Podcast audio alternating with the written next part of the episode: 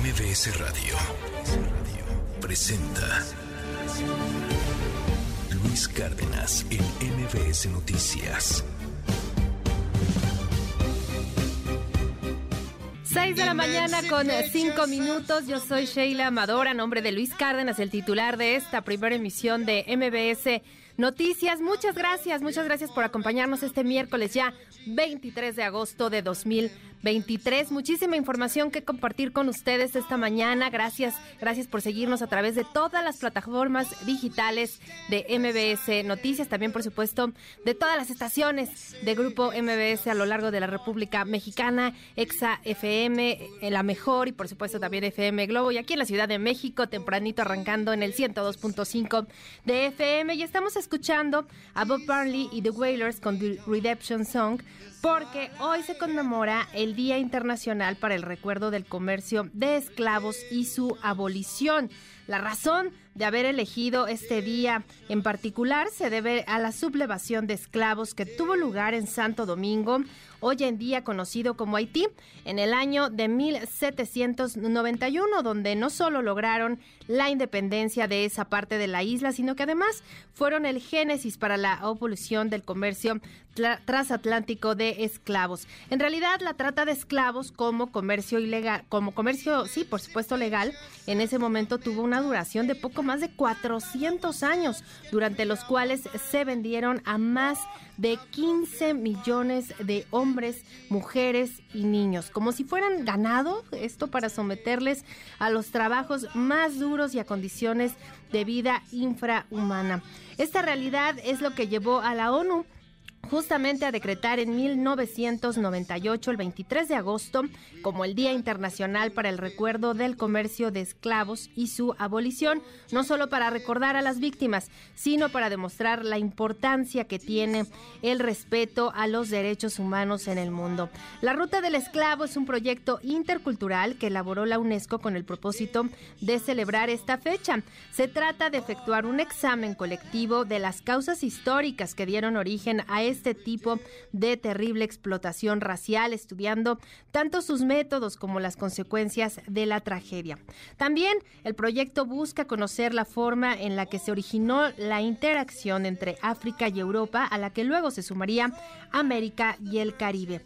El ideal que persigue la ruta de los esclavos es el de no olvidar a los héroes anónimos por la libertad de toda una raza que se opusieron a los prejuicios raciales y a la explotación humana. Así que muy importante recordar y tener memoria de lo que hace poco más, ya decíamos, de 400 años, la trata de esclavos como comercio legal. Era, era pues algo que se practicaba de manera común y bueno, pues vendieron, imagínense, a más de 15 millones de hombres, de mujeres, de niños que sufrieron condiciones, trato inhumano, inhumano y que no podemos permitir que esto vuelva a ocurrir jamás en la historia de todo el mundo. Así que este 23 de agosto escuchamos Redemption Song de Bob Marley y The Wailers.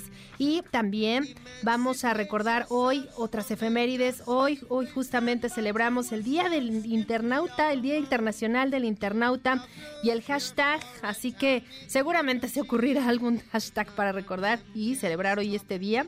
Y también en 1913, un día como hoy, en Copenhague, allá en Dinamarca, se instaló la estatua tan famosa de la sirenita. También en 1966 el satélite espacial estadounidense Lunar Orbiter toma la primera fotografía de la Tierra vista desde la Luna. En 1970, en los Estados Unidos, el Sindicato de Mexicanos, liderado por César Chávez, iniciaba la huelga del, del Salad Bowl que fue justamente esta huelga de trabajadores, lo recordaremos, del campo más importante de ese país. Y también en 1973 en Estocolmo, en Suecia, ocurría este asalto, ¿se acuerdan? A un banco sueco en estas circunstancias que dieron precisamente origen al término que mucha, mucha, muchas personas utilizan comúnmente como el síndrome del Estocolmo. Así que hasta aquí las efimérides de esta mañana. Recordaremos a lo largo del programa también otras, otras celebraciones importantes. Así arrancamos esta primera emisión de MBS Noticias. Señor, buenos días, le digo, me llamo Alma, ¿usted con, con quién, usted quién es? Le dije, ya, pues tal, Hilario Beltrán. Y ya fue como que, ah, le pido por favor, le digo, ya se quejaron usted, que respete a las muchachas. Quiero saludar, la epidemia López Gatel es una aportación. Eh, mi reconocimiento a los grandes médicos de nuestro país. Cricodrilo, que saben que suelta sus lágrimas de cricodrilo, ya se retiró, ya se lo chupó la bruja, pues era evidente, se prestó una farsa. Quiero ver al frente como una sola familia. Quiero seguir fortaleciendo la unidad que le dé al pueblo de México la victoria que merece. Los que no coinciden genéticamente son los del primero restos de localizados en un carro o los otros cuatro que eran localizados en, la, en los que se les dio la información a los papás y que ya también ellos corroboraron que no son ellos. Desde Coparmex y todo el sector empresarial, lo que hemos analizado es que ahorita no es momento de aumentar costos. Eh, en este año eh, tenemos tres aumentos de costos importantes. Estos tres aumentos de costos tienen que compensarse con un aumento de productividad. Son 5.570.290 pesos. Ese es lo que se había perdido al tesorero municipal. Entonces, pero ya gracias a Diosito ya estamos acá de, de nuevo, mis hijos. Nos tenemos que cuidar unos a los otros y tener el valor de Y si no, verdad, agarrar el machete, darles en la madre a los delincuentes, porque no hay de otra.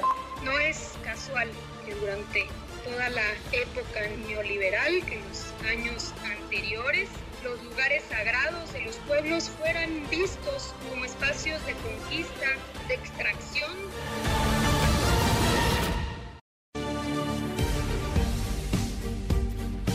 6 con 12 de la mañana, este miércoles 23 de agosto. Mucha información que compartir con ustedes. Algo de lo que estaremos platicando en este programa, pues de las novedades, de lo que se ha informado.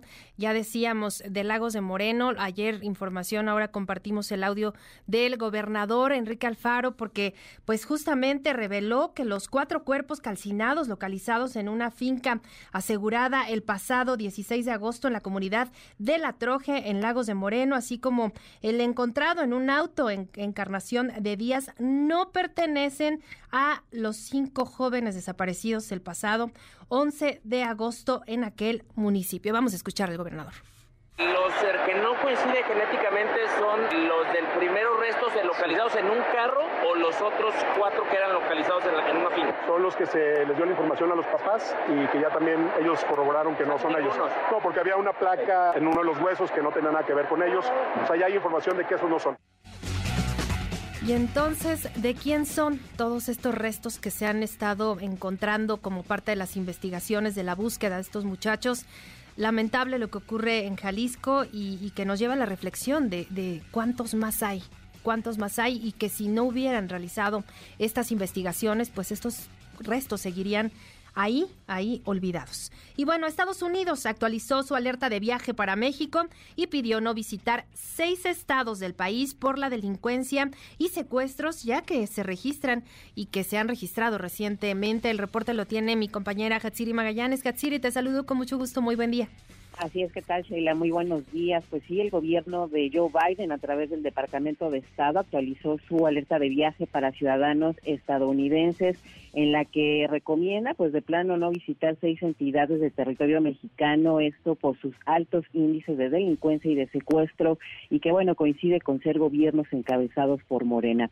Se trata de los estados de Colima, de Guerrero, de Michoacán, Sinaloa, Tamaulipas y Zacatecas a los que recomienda no viajar, mientras que a Baja California, Chihuahua, Durango, Guanajuato, Jalisco, Morelos y Sonora pide reconsiderar también el viaje también por motivos de inseguridad.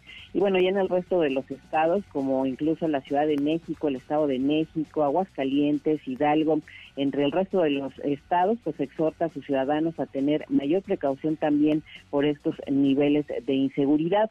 Y bueno, al respecto, el embajador Kevin Salazar refirió que en la actualización de la alerta de viaje no hubo descensos en los niveles de referencia, refleja, dice, que el trabajo compartido en materia de seguridad pues sí avanza, pero que se necesita hacer mucho más.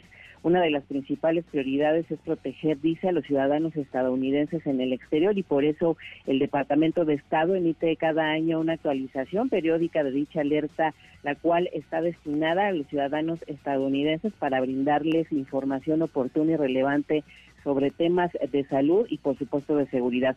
Detalló que las alertas se actualizan constantemente a lo largo del año y se basan en un análisis técnico y consideran una amplia variedad de factores, incluyendo homicidios, secuestros y tasas de delitos violentos.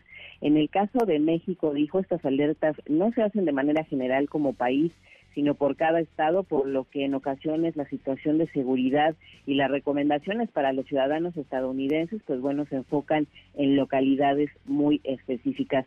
Recordó que millones de estadounidenses pues visitan México cada año, sumándose a quienes han decidido hacer de esta tierra su hogar y bueno, esta realidad dice permite constatar la importancia del trabajo conjunto que realizan con las autoridades mexicanas para seguir pues bueno avanzando en este tema de seguridad el reporte que tenemos, Sheila. Muchas gracias, Hatsiri. Muy buen día. Buenos días. Y bueno, luego de haber sido desalojadas con violencia del campamento que mantenían afuera de la Fiscalía de Querétaro, madres buscadoras de ese estado exigieron al gobernador Mauricio Curi, así como al fiscal Alejandro Echevarría, que garanticen la seguridad del colectivo y que permitan el acceso a las instalaciones del gobierno para realizar labores de búsqueda. Queremos seguirle recordando al gobierno del Estado, a la sociedad, pero sobre todo a la Fiscalía General del Estado de Querétaro, que nuestra exigencia siga y seguirá siendo la misma, encontrarnos.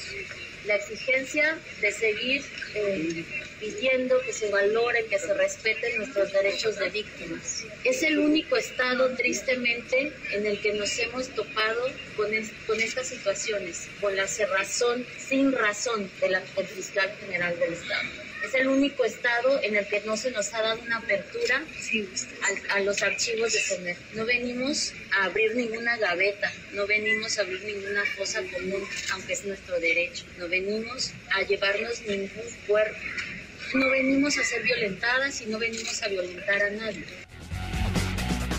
Escuchábamos a Yadira González, madre buscadora, y pues terrible lo que, lo que vivieron. Eh, es increíble que la indolencia pueda llegar a, a este punto de no permitirles el acceso pues van a buscar a sus seres queridos, ya, ya que muchas veces las autoridades no hacen su trabajo o no tienen la capacidad de atender tantos y tantos terribles casos de desaparición, bueno, pues las madres buscadoras son quienes hacen, quienes desempeñan estas funciones y pues en el caso de Querétaro pues no hubo ahí empatía con su movimiento. Y bueno, este martes fue asesinado a balazos el expresidente municipal de Putla Villa de Guerrero, Oaxaca, Manuel Guzmán Carrasco, conocido como el Mosco.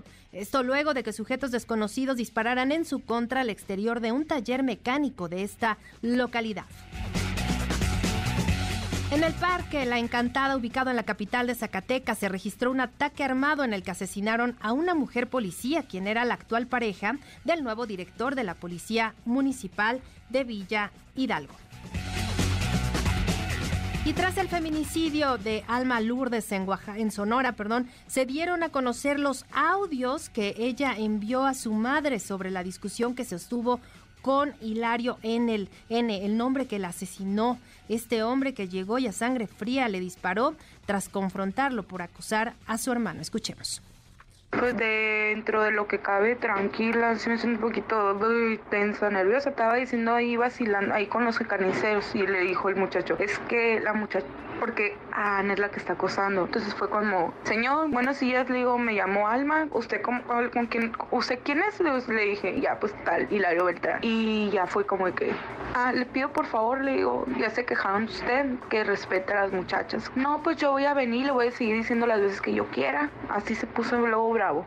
Y empezó a decirme, ay, cállate, cállate, ¿tú quién es? Yo soy la gerente del lugar, le dije, le estoy pidiendo, por favor, yo no estoy siendo grosera con usted y que no sé qué tanto es que yo no estoy claro que está haciendo grosero. Yo les dije a los muchachos, ¿saben qué? No vamos a soportar esto, no se le va a cobrar y, y le di instrucciones a la cajera. O sea, no sé, o sea, la verdad yo no conozco que fuera, eh, que anduviera mal, pero pues no lo conocemos realmente, o sea, no, no sé qué clase de persona sea. Le dije que no le íbamos atender cuando llegó la caja y fue cuando se quiso, ah, pues me va a llevar todo, que no se vaya a nada porque eso es robo, le dije. Y fue cuando empezó todo eso, todo lo demás, porque empezó a decir Y yo me llevaba, yo a hacer lo que yo quiera y dije que no. Sí me quedo pensando qué hacer y lo que me da mucho, mucho es que porque, o sea, lo que le decía a mis compañeros, porque uno se tiene que quedar aguantar, o en el sentido de que la Ana se tenía que aguantar que le estuviera diciendo de cosas, pero, o sea, son situaciones de toda la vida que lamentablemente como mujeres tenemos, pasamos y, y hay muchos que no dicen nada. Y, ay, no, no, son muchas cosas que me quedo pensando y ahorita más las confirmo. Estos audios de Alma Lourdes en eh, Sonora, eh, momentos antes de, de, perder la vida, nos dicen mucho, nos dicen mucho de lo que sentimos muchas mujeres cuando a veces, pues por mil razones no, no nos pronunciamos, no nos quejamos, aguantamos, pero ella dijo, no, yo por qué me voy a aguantar, yo por qué voy a dejar que, que este señor venga y, hable y les diga y ofenda en cierto modo y que también acose a alguien. Y esto que vivió Alma Lourdes y que después perdió la vida, pues es terrible y, retrata perfectamente lo que ocurre en el país y lo que es urgente que es darle seguridad a todas, a todas las mujeres. Y bueno, en Hidalgo, la diputada morenista Sharon Macotela Cisneros sugirió agarrar el machete para hacer justicia por mano propia contra los delincuentes. Esto ante los crecientes casos de impunidad en el Estado. Escuchemos nos tenemos que cuidar unos a los otros y tener el valor de denunciar. Y si no, la verdad, agarrar el machete, darles en la madre a los delincuentes, porque no hay de otra. O sea, hay veces, si no llega la autoridad y todo, vas a permitir que maten a un niño, pues hacer justicia. Y la verdad, y si son buenos para hacerse de la vista gorda, pues también que sean buenos para hacerse de la vista gorda porque se impartió justicia. En Chiapas, luego de 10 días de permanecer secuestrados por pobladores de Oshinam, este martes ya fueron liberados los hijos de la alcaldesa. Todos los detalles los tiene mi compañera corresponsal Lisette Coello. Muchos, mucho gusto en saludarte este miércoles, Lisette. Sheila, ¿qué tal? Muy buenos días. Como lo comentas, alrededor de las 17.30 horas de este martes, fueron liberados Fernando José López Méndez y Luis Armando López Méndez, hijos de la alcaldesa de Mitontic, Chiapas, así como el tesorero Erasto Velasco Velázquez. Por la tarde se registró un fuerte dispositivo donde trasladaron cinco millones quinientos setenta mil doscientos noventa pesos a la comunidad de Oxinam, en donde las autoridades entregaron en una caja el efectivo a cambio de la liberación de los dos jóvenes y del tesorero, quienes estuvieron nueve días retenidos. Así lo confirmó Fernando López López, quien es presidente por usos y costumbres de Mitontic y padre de los jóvenes. Escuchemos. Es un 5.570.290 pesos. Es lo que se había perdido al tesorero municipal. No sé, pero ya gracias a Diosito ya estamos acá de, de, nuevo. Mis hijos, ese me alegro mucho con su mamá. Claro que siempre lloramos ser padre, ser madre para ver desaparecido nuestros hijos, pues. De, ¿Vendiste ¿quién no se preocupa? ¿Vendiste algo de tu propiedad para juntar el dinero? ¿Cómo lo hicieron? Para no nos apoyó el gobierno. ¿Para qué niego que yo vendo todo? Yo no tengo ni ninguna propiedad. Ya veces es un pueblito donde venimos, un pueblo pequeño. Ya les agradezco mucho, señor gobernador Rutilio Escandón Cadenas, y eh, toda la dependencia, Fiscalía General y el delegado de gobierno. Alrededor de las 19.30 horas de este martes, los jóvenes llegaron a San Cristóbal de las Casas, Chiapas, donde fueron entregados a sus padres. Asimismo, el gobierno del estado informó que fue la Secretaría de Hacienda quien adelantó el presupuesto para poder rescatar a estos jóvenes. Cabe recordar que fue el pasado 9 de agosto cuando se registró este robo de más de 5 millones de pesos que servirían para pagos al, en la comunidad de Oxinam y fue el 13 de agosto por la madrugada que un grupo armado secuestró a los hijos de la alcaldesa, quienes finalmente el día de ayer quedaron en libertad. Este sería el reporte, Sheila. Muchas gracias, Lisette. Un abrazo hasta Chiapas. Muy buen día. Muy buenos días. Y este martes fue liberado el general retirado del ejército Rafael Hernández Nieto, señalado por su participación en el caso Ayotzinapa. El militar seguía bajo proceso penal, pero con el seguirá bajo proceso penal, pero con el beneficio de la prisión domiciliaria. Rafael Hernández Nieto es acusado por los delitos de desaparición forzada y delincuencia organizada. Y bueno, pues ayer el Frente Amplio por México realizó su tercer foro regional en León, Guanajuato, en el cual solo participaron ya las finalistas Xochil Gálvez y Beatriz Paredes, quienes criticaron el sistema de salud y al presidente López Obrador. Vamos a escuchar a Xochil Gálvez y a Beatriz Paredes. Hay tres factores por los que no hay medicinas. La primera es por ineptos, la segunda es por corruptos y la tercera es porque no hay el suficiente dinero. Y voy a hablar de lo que pasó en la pandemia, porque estos 50 millones de personas que no tienen acceso a salud pues no es suficiente. Y Dinamarca tuvo el, mismo virus, nomás que sin López Gatel. El virus de López Gatel. La cuarta transformación resultó ser una destrucción de cuarta. Lo primero que tenemos que hacer es detener esta destrucción y para ello tenemos la responsabilidad de mantenernos unidos y ganar. Cuando la victoria sea nuestra, vamos a recuperar todas estas instituciones. Nos tardamos mucho en subir el salario mínimo. Yo recuerdo muy bien al jefe Zambrano y a mi querido Miguel Ángel Mancera la premura con la que le exigían al Congreso que el salario mínimo se incrementara. No obstante que subimos el salario mínimo, 50 millones de personas siguen en pobreza. Tenemos que revertir el desastre en materia de política de salud. Los datos falseados en la primera etapa del COVID fueron dramáticos. El ocultar el número real de fallecimientos, el eh, suponer que utilizando imágenes se podía prevenir la salud, el ridiculizar a la ciencia hizo un enorme daño a nuestra sociedad. Quiero saludar la epidemia López Gatel es una aportación. Eh, mi reconocimiento a los grandes médicos de nuestro país, mi gratitud a las enfermeras de nuestro país, a ese ejército extraordinario que a pesar de las condiciones salieron a defendernos en la pandemia. He afirmado y lo creo que el presidente se siente mejor como líder social que como autoridad. No se halla en el papel de autoridad. Debilitó la función pública.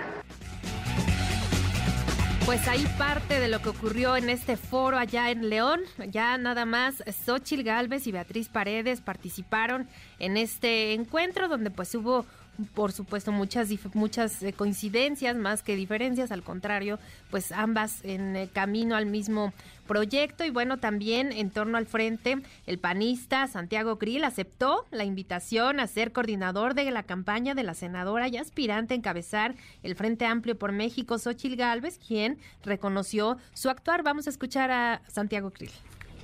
Mi querido Santiago, qué afortunado es México de tener hombres de una sola pieza y demócratas como tú. Yo he comentado públicamente que fueron un pequeño grupo de amigos los que me convencieron de ir en este proceso y uno de ellos fue Santiago. Te dije que si tú ibas arriba en las encuestas yo te apoyaría y tú me dijiste exactamente lo mismo y hoy estás cumpliendo tu palabra. Por sus convicciones y congruencia, hoy quiero invitarle a que si soy la coordinadora de este Frente Amplio por México, camine a mi lado y sea mi coordinador general en todo lo que viene. Bienvenido Santiago, bienvenido todo tu equipo comprometo poner lo mejor de mí mismo. Toda mi experiencia, inteligencia, capacidad, valor, carácter, trabajo en equipo y siempre ser factor de unidad. Quiero dar esta batalla por mi familia, pero también por la de todos los mexicanos.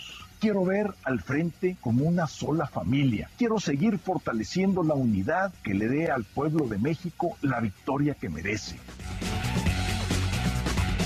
Y bueno, pues también, por otra parte, el Frente Amplio por México invitó a Silvano Aureoles a integrarse a la construcción de su proyecto de nación como coordinador de las mesas de expertos en materia del campo y desarrollo rural el exgobernador de Michoacán dijo que aceptó la propuesta para contribuir en la construcción de un mejor país.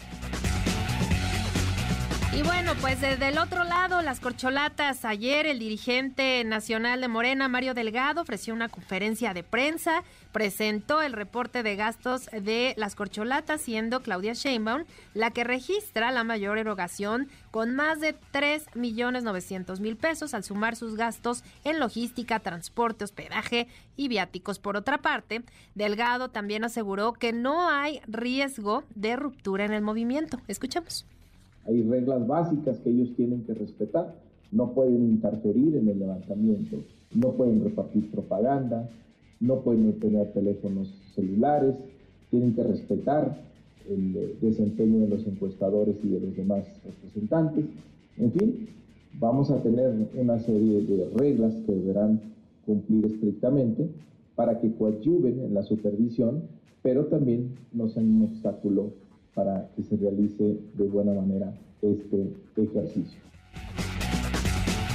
Y bueno, pues también ahí en esta conferencia le preguntaron a Mario Delgado eh, justo sobre las declaraciones de Brad en torno pues a esta denuncia que hacen de acarreo, de utilización de recursos. Y pues Mario Delgado literal dice, pues no tenemos pruebas. Sí recibí una carta de la representante de Marcelo Ebrard, pero pues no hay ningún elemento de prueba. Y pues también hace referencia hasta el propio presidente, que ya el presidente dijo, pues todo está bien, todos se están portando bien, no pasa nada. Así que pues justamente lo que decía el, diputado Emanuel Reyes, pues en, al interior de Morena no, no hubo eco y no hubo pues atención a, a lo que ellos de que acusan, así que pues irán al INE. Y bueno, desde Hermosillo, Sonora, Ricardo Monreal expresó que él no tiene previsto declinar a favor de nadie. Escuchemos.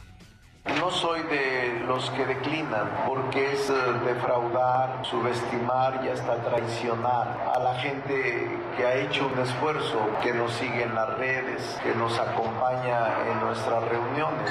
Nunca he dejado a la mitad del camino un proyecto. Desde Tabasco, Adán Augusto López anticipó que su victoria en la contienda interna de Morena será de más de tres puntos sobre el segundo lugar. Pues lo mismo que dijo hoy la gente, abrumadora mayoría, vamos a ganar. Yo no tengo ninguna duda, estoy confiado. Digo, tampoco me confío en exceso porque los compañeros tienen su estrategia, pero nosotros vamos a ganar, estamos. Decía el presentador que él estima tres puntos porcentuales arriba el día del el 6 de junio. ¿Usted tiene ahí un estimado? Un poco más que eso. ¿Más de tres puntos entonces? Sí. Desde Chiapas, Manuel Velasco reiteró su compromiso con los productores del campo mexicano para lograr mejores alternativas de producción y comercialización de sus productos.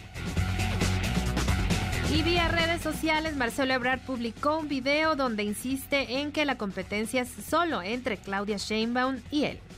Hay dos formas de entender el futuro de la cuarta transformación. Unos piensan que ya llegamos, que aquí hay que quedarse, defender lo que ya se logró. En cambio, yo creo que esto apenas comienza. Hay que construir el siguiente nivel. Más tecnología, más empresas, más prosperidad. ¿Qué quieres para México?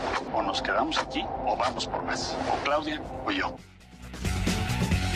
Y desde acá de la Ciudad de México, Claudia Sheinbaum insistió en que en sus eventos no haya acarreados y que no se desvían recursos a su favor. Vamos a escucharla. Pero es que habla sobre el evento en la bombilla que fue suyo. Luego contesta. es falso. ¿Es falso? ¿Usted niega que haya ese acarreo de parte de la alcaldía y de la Secretaría del Bienestar? Es falso. ¿Usted también em, respalda, digamos, el trabajo de la secretaria Ariadna Montiel? Respaldo a todo el gobierno. También hay acusaciones de ella, este, en contra de ella. Falso, dice la ex jefa de gobierno, que por cierto también le preguntaron ahí en esa breve entrevista sobre eh, la línea 12 del metro, ahí también señalamientos, y pues dice, yo ya no soy jefa de gobierno, a mí ya no me pregunten, ¿no? Entonces, sí, sí se, se mostró molesta ante, estas, ante estos cuestionamientos Claudia Sheinbaum. Y bueno, pues desde Nayarit, Gerardo Fernández Noroña criticó la decisión de Santiago Krill de declinar a favor de Xochil Gálvez, pues afirmó que ya estaba arreglado. La derecha ya decidió, han hecho una pantomima de proceso, es una farsa. Desde un principio decidieron que la señora Galvez sea la candidata de la derecha. Ayer Crilcodrilo, que saben que suelta sus lágrimas de Crilcodrilo, ya se retiró, ya se lo chupó la bruja, pues era evidente, se prestó una farsa. Y ya solo quedan de aquel lado dos mujeres, Beatriz Paredes del PRI y la señora Galvez Paneaguada. Ambas representan lo mismo. Y bueno, pues en más información, ayer una declaración que sí llamó mucho la atención, circuló ampliamente. El gobernador de Jalisco, Enrique Alfaro, se desmarcó de la dirigencia nacional de Movimiento Ciudadano al argumentar que ya no es de su interés participar en un proyecto político unilateral y que no tiene claridad en sus decisiones rumbo al 2024. Escuchemos que después de mi visita a México el otro día, más convencido estoy de que yo ya no quiero participar. Me parece que en la dirigencia del Movimiento Ciudadano Nacional no hay claridad de lo que se está haciendo y se están cometiendo errores muy graves, que cada quien asuma su responsabilidad, yo no seré parte de esas decisiones. No quiero pelear ni disputar nada, que ellos tomen sus decisiones y que tengan suerte. Y bueno, pues nos vamos a información importante que seguramente a todos nos interesa mucho. Citlali Sáenz, cuéntanos, porque el sector empresarial del país dice que no hay condiciones para pasar de 15 a 30 días de aguinaldo. Cuéntanos, buenos días, buenos días.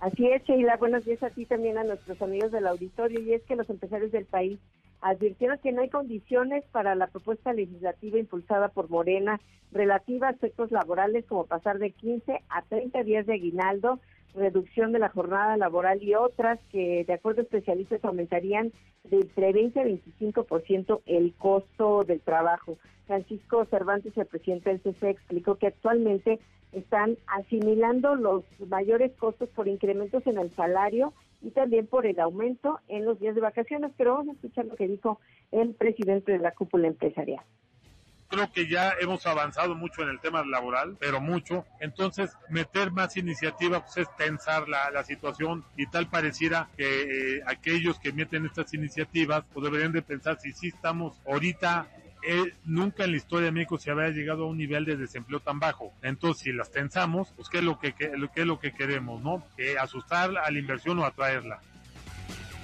Es que dijo que ya se han hecho cambios a favor de los trabajadores. En tanto, José Medina Mora, el presidente de Coparmex, indicó que los incrementos en el costo laboral de este año primero deben compensarse con más productividad y a partir de ahí, pues replantear mejoras laborales. Vamos a escuchar lo que señaló el líder patronal desde Coparmex y todo el sector empresarial, lo que hemos analizado es que ahorita no es momento de aumentar costos. Eh, en este año eh, tenemos tres aumentos de costos importantes. Estos tres aumentos de costos tienen que compensarse con un aumento en productividad, que una vez que se logre, entonces podemos hablar de otros aumentos de costos y otras prestaciones. Tanto nos parece que no es el momento de hacerlo tenemos que ir eh, poco a poco. Si queremos competir como país, tenemos que subir la productividad. Y una vez que lo logremos, desde luego podremos avanzar en muchas otras prestaciones.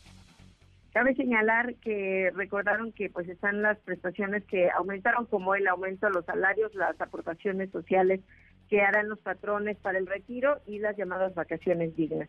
Sheila es de reporte al auditorio. Muchas gracias Itlali, muy buen día. Buenos días. Y bueno, pues hasta aquí este primer resumen, pero antes de irnos a la pausa, muchas felicidades este miércoles 23 de agosto a quienes celebran su santo, como Rosa, Altigiano, Antonio, Apolinar, Asterio, Siriaco, Claudio, Eugenio, Flaviano, Minervo, Neón, Víctor y Saqueo. Es el día número 235 del año y nos restan 130 para que termine este 2023. Y así con musiquita nos vamos a la pausa y también a escuchar el clima que nos depara este miércoles adelante mi compañera de la Conagua, Araceli García. Clima. MBS Noticias.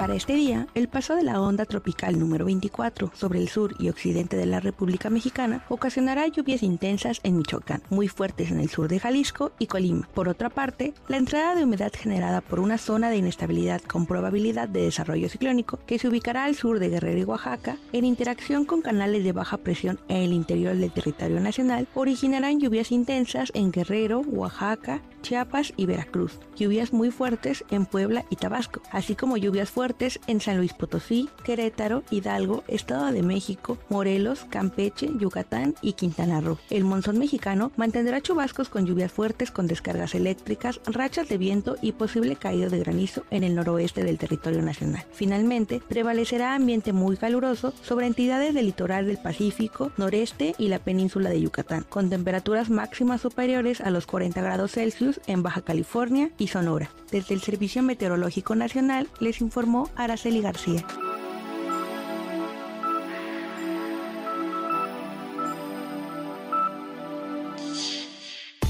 MBS Noticias con Luis Cárdenas. Indicadores financieros. ¿Qué tal, Sheila? Buenos días a ti, buenos días también a nuestros amigos del auditorio. Te presento a continuación cómo van a arrancar en esta jornada los principales indicadores en Estados Unidos y en México. El Dow Jones Industrial perdió 0.50%, por lo que esta jornada la comenzará en las 34.288.83 unidades. El Nasdaq tuvo un retroceso de 0.18%, arrancará a partir de las 14.908.96 unidades y ganó apenas el S&P de la Bolsa Mexicana de Valores 0.03%, hoy iniciará a partir de las 53.127.93 unidades.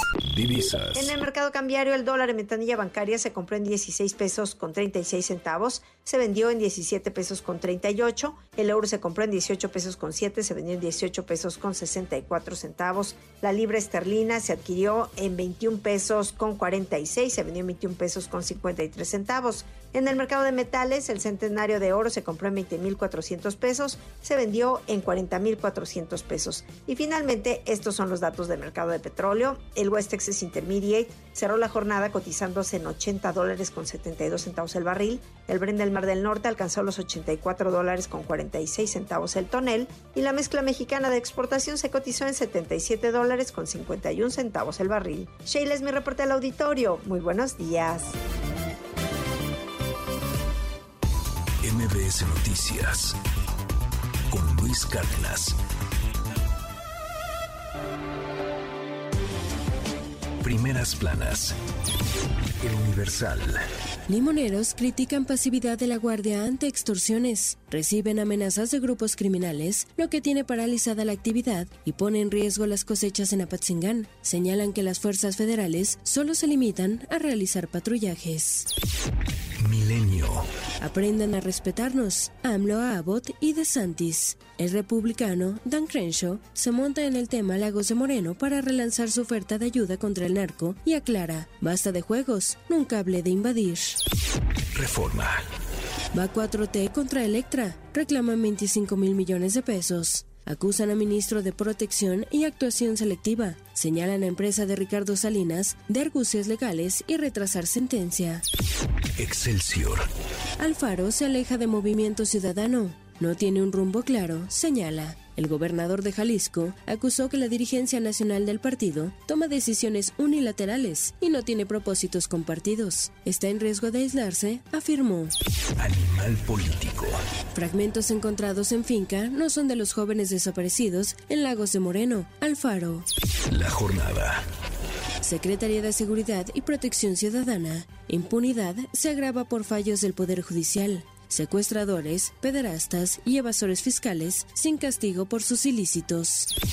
El financiero. Anota alza histórica de 27.8% anual el sector constructor. Favorece en junio impulso de proyectos liderados por sector público. El economista. Rendimiento de Afores lleva 28 meses por debajo de la inflación. El resultado no alcanza todavía el previo a la época COVID.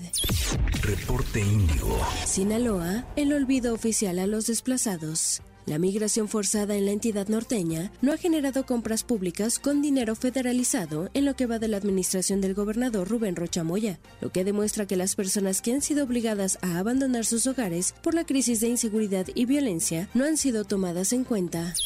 El Sol de México. Por violencia, clases en línea en Guerrero. No todos regresarán a la escuela. El secretario de Educación Estatal dice que evitarán poner en riesgo a los alumnos. La prensa. Con miedo, vecinos de la colonia Jalalpa, Tepito, temen que sus casas caigan a la presa Becerra, pues ya están muy cerca del cauce. La crónica. Ordena jueza frenar distribución de libros de texto a nivel nacional. Según la resolución, tendrán que acatarla el subsecretario de Educación Básica, la CONALITEG y el director general de materiales educativos de la SEP. MBS Noticias con Luis Cárdenas.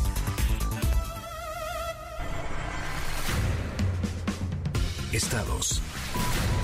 Jalisco. El gobernador Enrique Alfaro informó este martes que los restos humanos hallados el pasado 16 de agosto en una finca ubicada en la comunidad La Troje, en Lagos de Moreno, no corresponden a los cinco jóvenes que desaparecieron en dicho municipio el pasado 11 de agosto. Por su parte, el Instituto Jalisciense de Ciencias Forenses aún analiza los otros restos localizados este lunes en otro predio ubicado en la colonia Orilla del Agua. Oaxaca. El expresidente municipal de Putla Villa de Guerrero, Manuel Guzmán, conocido como El Fue asesinado este martes en un ataque armado registrado en el municipio de Constancia del Rosario. Guzmán Carrazo ingresó a un taller mecánico ubicado en la colonia Ojo de Agua y detrás de él ingresó otro sujeto quien le disparó en repetidas ocasiones para luego darse la fuga. Hasta el momento se desconoce el móvil del crimen. En más información del estado, al menos 16 muertos y 36 heridos fue el saldo de un choque entre un tráiler y un autobús de pasajeros que trasladaba a algunos ciudadanos venezolanos registrado este martes en la autopista Ocoagnolopan, Oaxaca. En el lugar fallecieron 14 personas, mientras que otras dos personas fallecieron mientras recibían atención médica. El Instituto Nacional de Migración confirma el fallecimiento de un venezolano y detalló que otros tres ciudadanos extranjeros permanecen hospitalizados.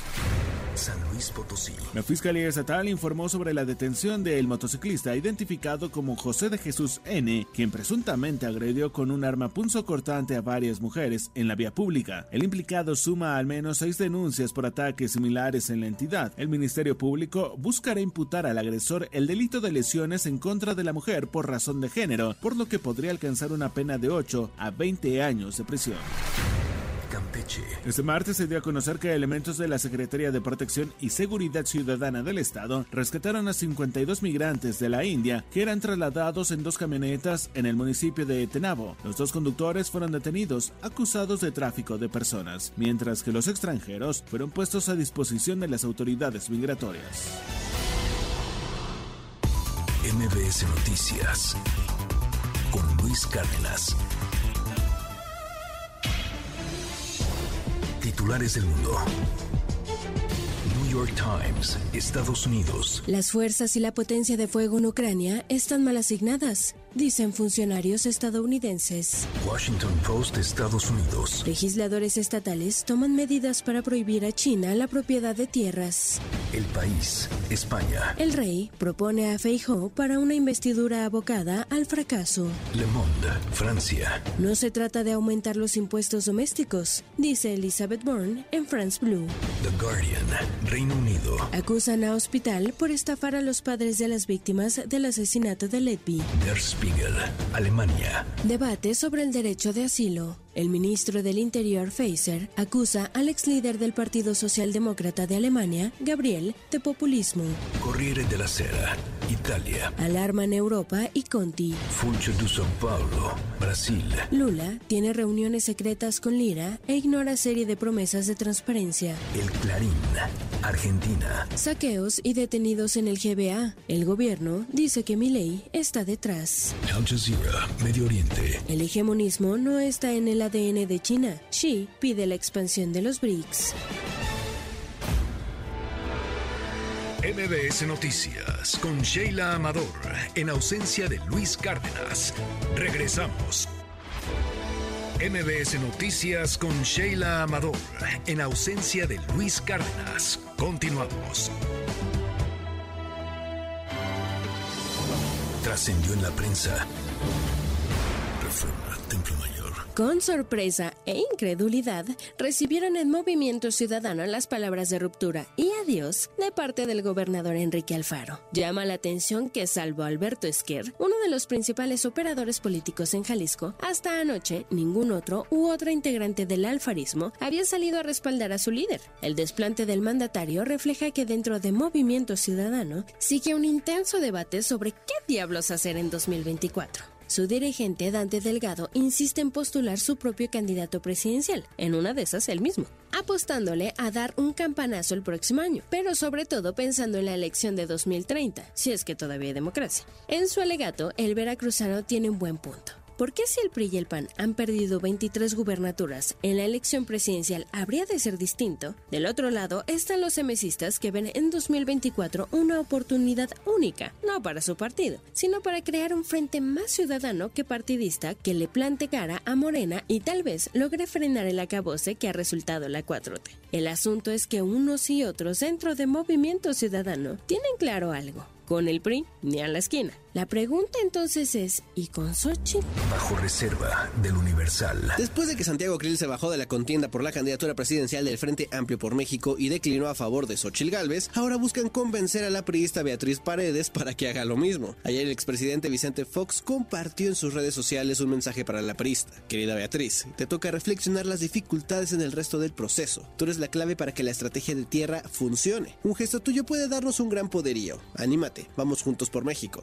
Tal vez no fue el mejor personaje para pedirle a doña Beatriz declinar, pues nos recuerdan que don Vicente fue desconocido por la senadora Galvez hace unas semanas al señalar Fox no me representa. Además, señalan el expresidente peca de inocente al no darse cuenta de que la estructura del PRI sí está haciendo todo porque sea Paredes la que gana el proceso interno del frente y que Xochitl Galvez se quede en el camino. Demasiada inocencia la del exmandatario.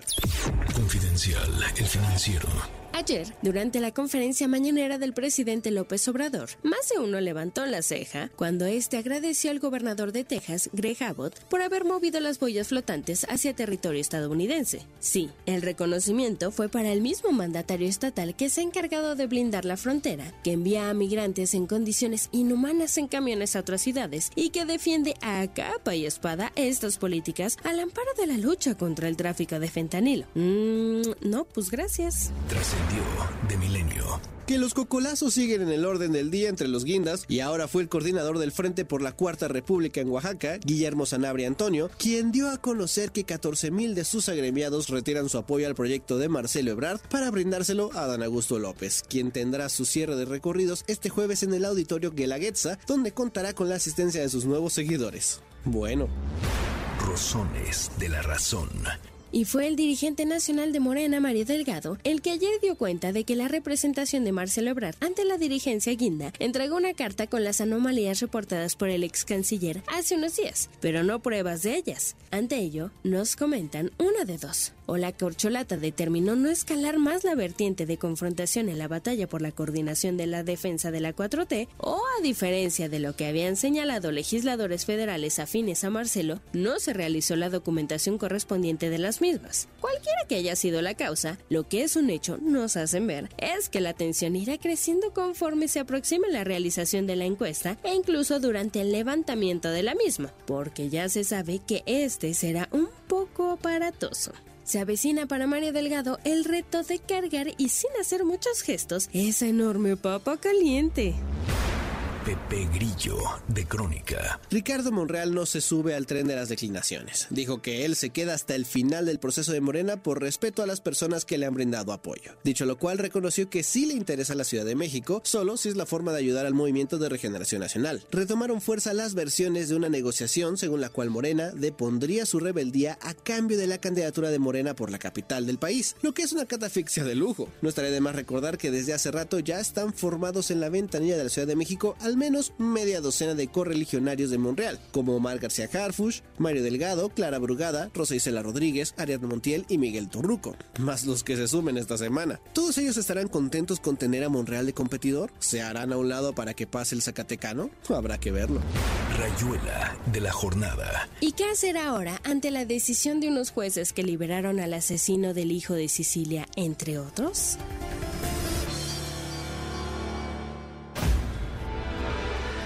MBS Noticias con Sheila Amador, en ausencia de Luis Cárdenas. Regresamos. MBS Noticias con Sheila Amador, en ausencia de Luis Cárdenas. Continuamos. En MBS, noticias que ponen de buenas. Yo sé bien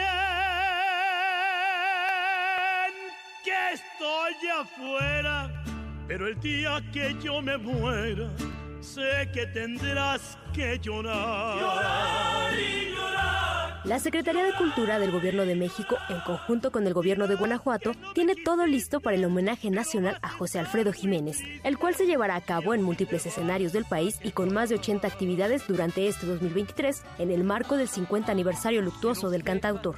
Entre las actividades programadas está el concierto de la Orquesta Sinfónica Nacional en el Palacio de Bellas Artes, en conjunto con la soprano María Catzaraba y la Ópera de Bellas Artes, con arreglos sinfónicos de melodías del cantautor guanajuatense el 1 y 3 de septiembre.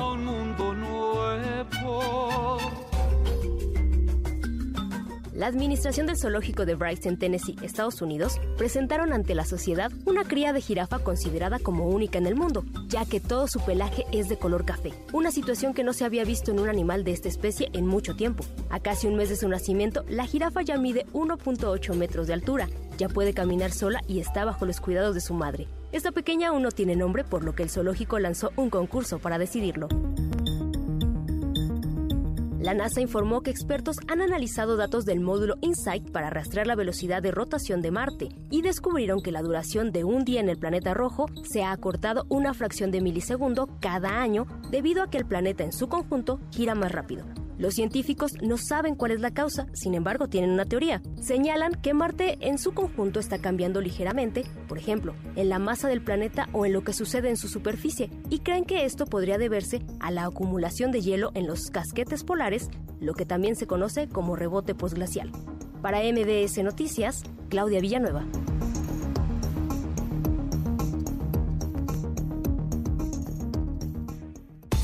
MBS Noticias Luis Cárdenas. La agenda del día. A las 7 de la mañana el presidente Andrés Manuel López Obrador encabezará una conferencia de prensa. Más tarde, al mediodía, presidirá la ceremonia del 200 aniversario del Archivo General de la Nación. A las 9 de la mañana, distintas organizaciones ambientales ofrecerán una conferencia de prensa para dar a conocer los hallazgos de un análisis sobre recientes incidentes ambientales en el área de explotación de hidrocarburos Cantarel. A las 9.30 de la mañana, la diputada del PAN, María Elena Pérez Jaén, presentará denuncias en la Secretaría de la Función Pública y la FGR en contra de la Secretaría de Bienestar por el programa Sembrando Vida. Al mediodía, la Sala Superior del Tribunal Electoral del Poder Judicial de la Federación realizará su sesión pública. A las 12.30 horas, el Grupo Interinstitucional de la Estrategia Nacional de Protección para las Mujeres, Niñas, Niños, Adolescentes y Adultos Mayores que viven violencias basadas en el género presentará su informe mensual. A las 14 horas se reunirá la primera comisión de la permanente Gobernación, Puntos Constitucionales y de Justicia que preside la senadora Mónica Fernández. A las 17 horas, la Asociación de Bancos de México ofrecerá una conferencia de prensa. A las 9 de la mañana, Ricardo Monreal hará una gira de trabajo por Guerrero. A las 10 de la mañana, Dan Augusto López iniciará una gira de trabajo por Nayarit y Sinaloa. A las 11 de la mañana, Marcelo Ebrard participará en el encuentro por la unidad, fortalecimiento del sindicalismo y diálogo por el desarrollo del país con organizaciones sindicales. A las 11.30 de la mañana, Xochil Gálvez llevará a cabo una gira de trabajo en Jalisco. Al mediodía, Gerardo Fernández Noroña realizará una gira de trabajo por el Estado y la Ciudad de México. A las 17 horas, Claudia Sheinbaum encabezará una asamblea informativa en Guadalupe, Nuevo León. Los aspirantes a la candidatura presidencial republicana para las elecciones de 2024 en Estados Unidos se enfrentarán en su primer debate de las primarias en Milwaukee, la misma ciudad en la que el Comité Nacional Republicano elegirá en julio del año que viene al candidato que los representará en los comicios. Rusia lanzará desde el cosmódromo de Baikonur en la estepa de Kazajistán el carguero Progress MS-24 a la Estación Espacial Internacional, mientras que en Washington la astronauta de la NASA, Laurel O'Hara, hablará con la prensa sobre su misión a la Estación Espacial Internacional que partirá el 15 de septiembre desde la misma base espacial de Baikonur en Kazajistán.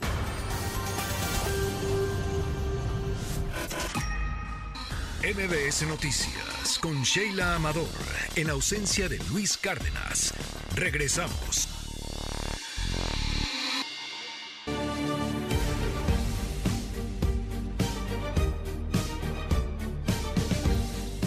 Siete de la mañana con 10 minutos. Gracias por seguir con nosotros en esta primera emisión de MBS Noticias. Soy Sheila Amador, a nombre de Luis Cárdenas, el titular de este espacio que está tomando unos días de descanso y estará en unos más, en unos más aquí en este micrófono. Mientras tanto, le doy la bienvenida a todas las plazas de la República Mexicana que se unen a esta transmisión. Un abrazo a todas ellas. También, por supuesto, en todas las plataformas digitales que nos pueden eh, seguir, se pueden conectar a través de la aplicación de MBS Noticias, también en nuestro portal mbsnoticias.com. Gracias, gracias a todas las personas que nos siguen también en televisión, en teleabierta, en MBS TV, canal 6.4. Y bueno, pues gracias, gracias a las plazas La Mejor, XFM, FM Globo y también, por supuesto, aquí en MBS Noticias 102.5 en la Ciudad de México. Estamos completamente en vivo, informándoles mucho, mucho que platicar esta mañana. Estaremos actualizándoles todo lo que ocurre en torno, pues sí, al caso de Lagos de Moreno. También vamos a estar platicando de las corcholatas, mucho que decir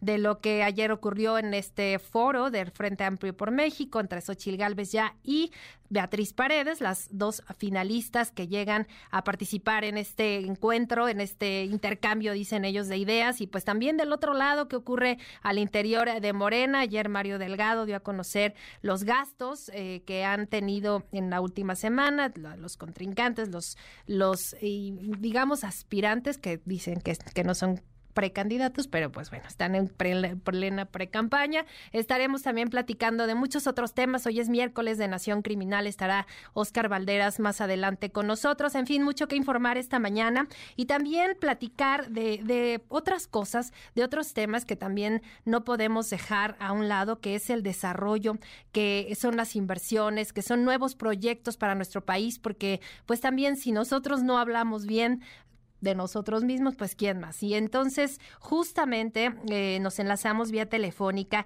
con el secretario de Desarrollo Rural y Agropecuario de Aguascalientes, Isidoro Armendaris, porque bueno, ya viene, ya está en camino el, primer foro agroalimentario internacional que se llevará a cabo en ese estado. Y pues queremos platicar de, de él y de qué propuestas hay, qué va a ocurrir en este foro. Muy buenos días, secretario. Gracias por tomarnos la llamada. ¿Qué tal, Silvia? Buenos días.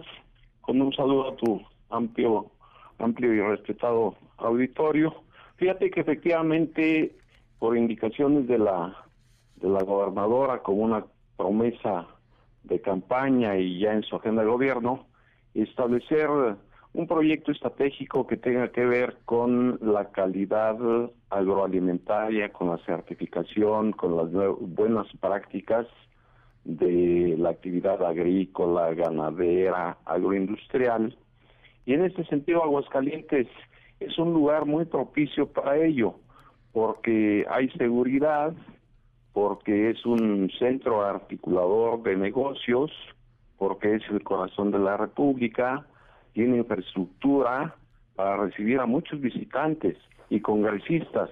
Y en ese sentido estamos trabajando el Foro Internacional Agroalimentario, donde habremos de tratar temas de comercialización de Aguascalientes hacia el mundo y del mundo a Aguascalientes, de distribución de los productos, de financiamiento, de la sanidad, no inocuidad y calidad agroalimentaria, eh, encuentros con empresarios, con académicos, con investigadores, con obviamente productores del sector primario de la economía, y este foro se va a llevar a cabo el día 12, 13 y 14 de septiembre en unas instalaciones muy amplias que tenemos de la isla San Marcos en el centro de convenciones.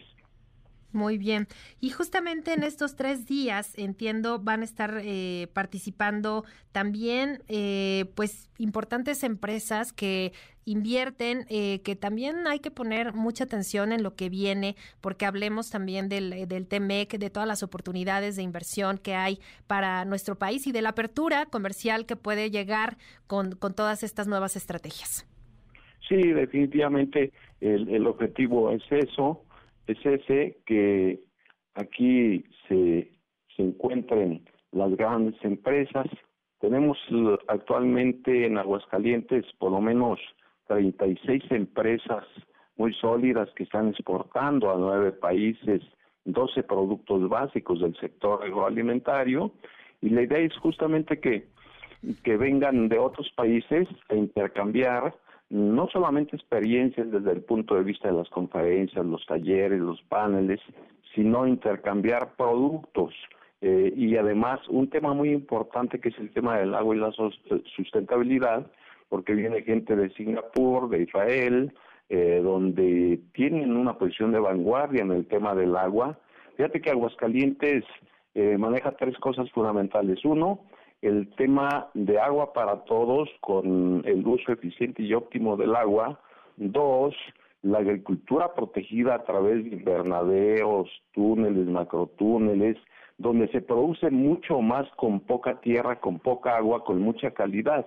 Y, tres, lo que es eh, la reconversión de cultivos. Hemos cambiado los cultivos eh, de aquellos cultivos que utilizan mucha agua a los que utilizan poco, poca agua.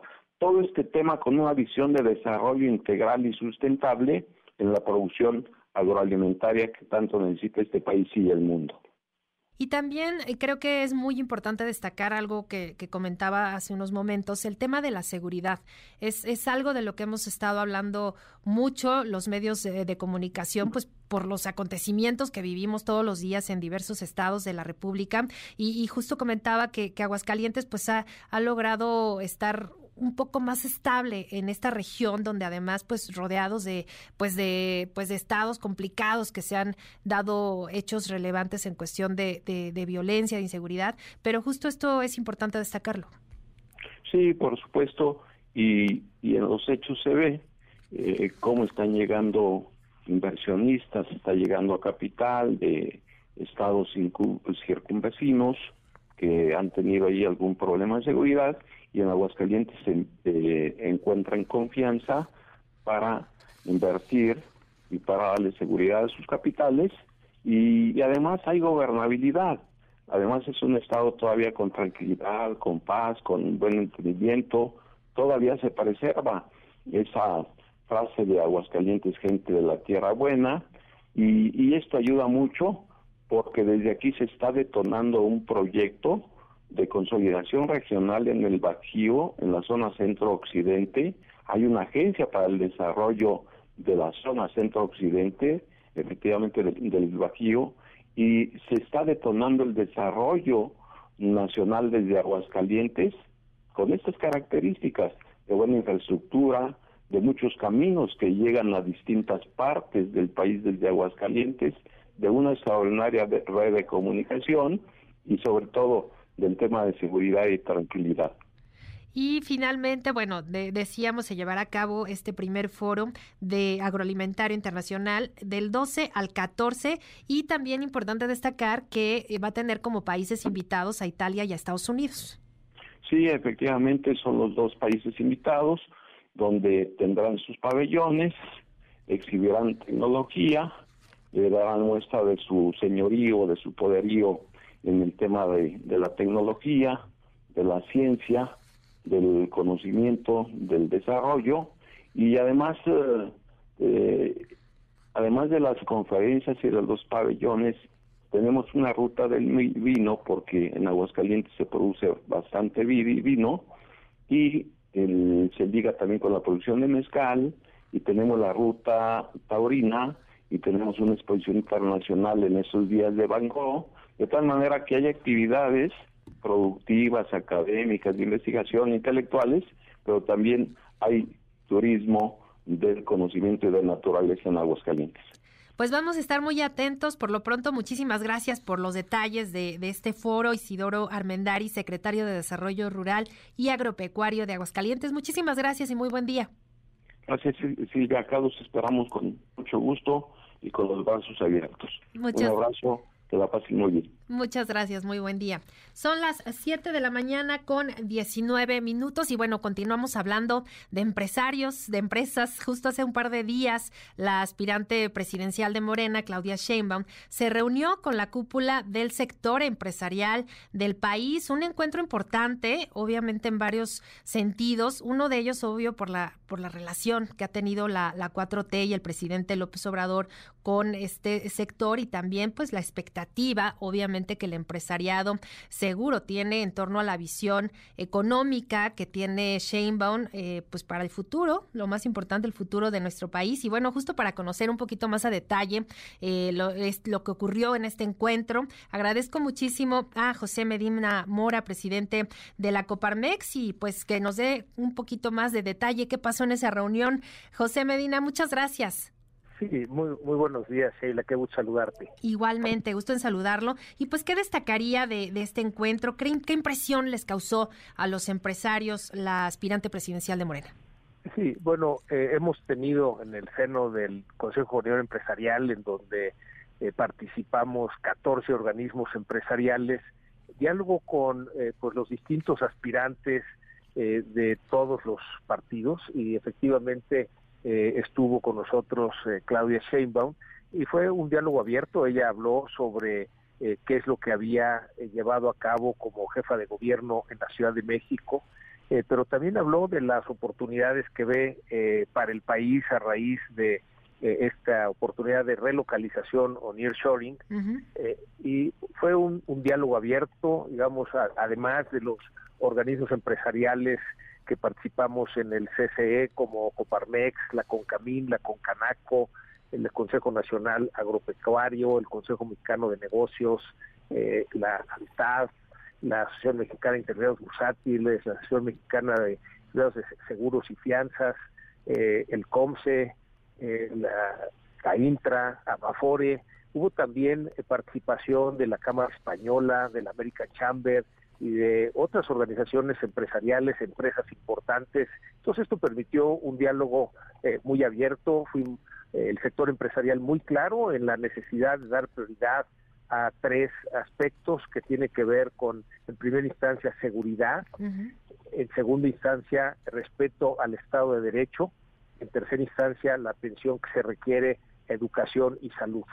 Eh, y hubo, eh, como te decía Sheila, ese diálogo abierto en donde pues eh, la Claudia Sheinbaum pudo exponer sus puntos de vista, responder las inquietudes con respecto a la inseguridad y lo que de alguna manera se implementó en Ciudad de México, también sobre el respeto al Estado de Derecho, la importancia de que haya certidumbre jurídica para la inversión, eh, y, desde luego el, poner prioridades en, educación y salud, que son eh, pues dos rubros en donde en educación está la apuesta de largo plazo para el país y en salud pues es el rubro en donde ha habido una mayor caída según el reporte que nos dio eh, Coneval, en donde pues en el 2018 había 20 millones de mexicanos sin acceso a servicios de salud al 2022 son 50 millones de mexicanos sin acceso a servicios de salud y por eso la importancia de poner énfasis en la salud.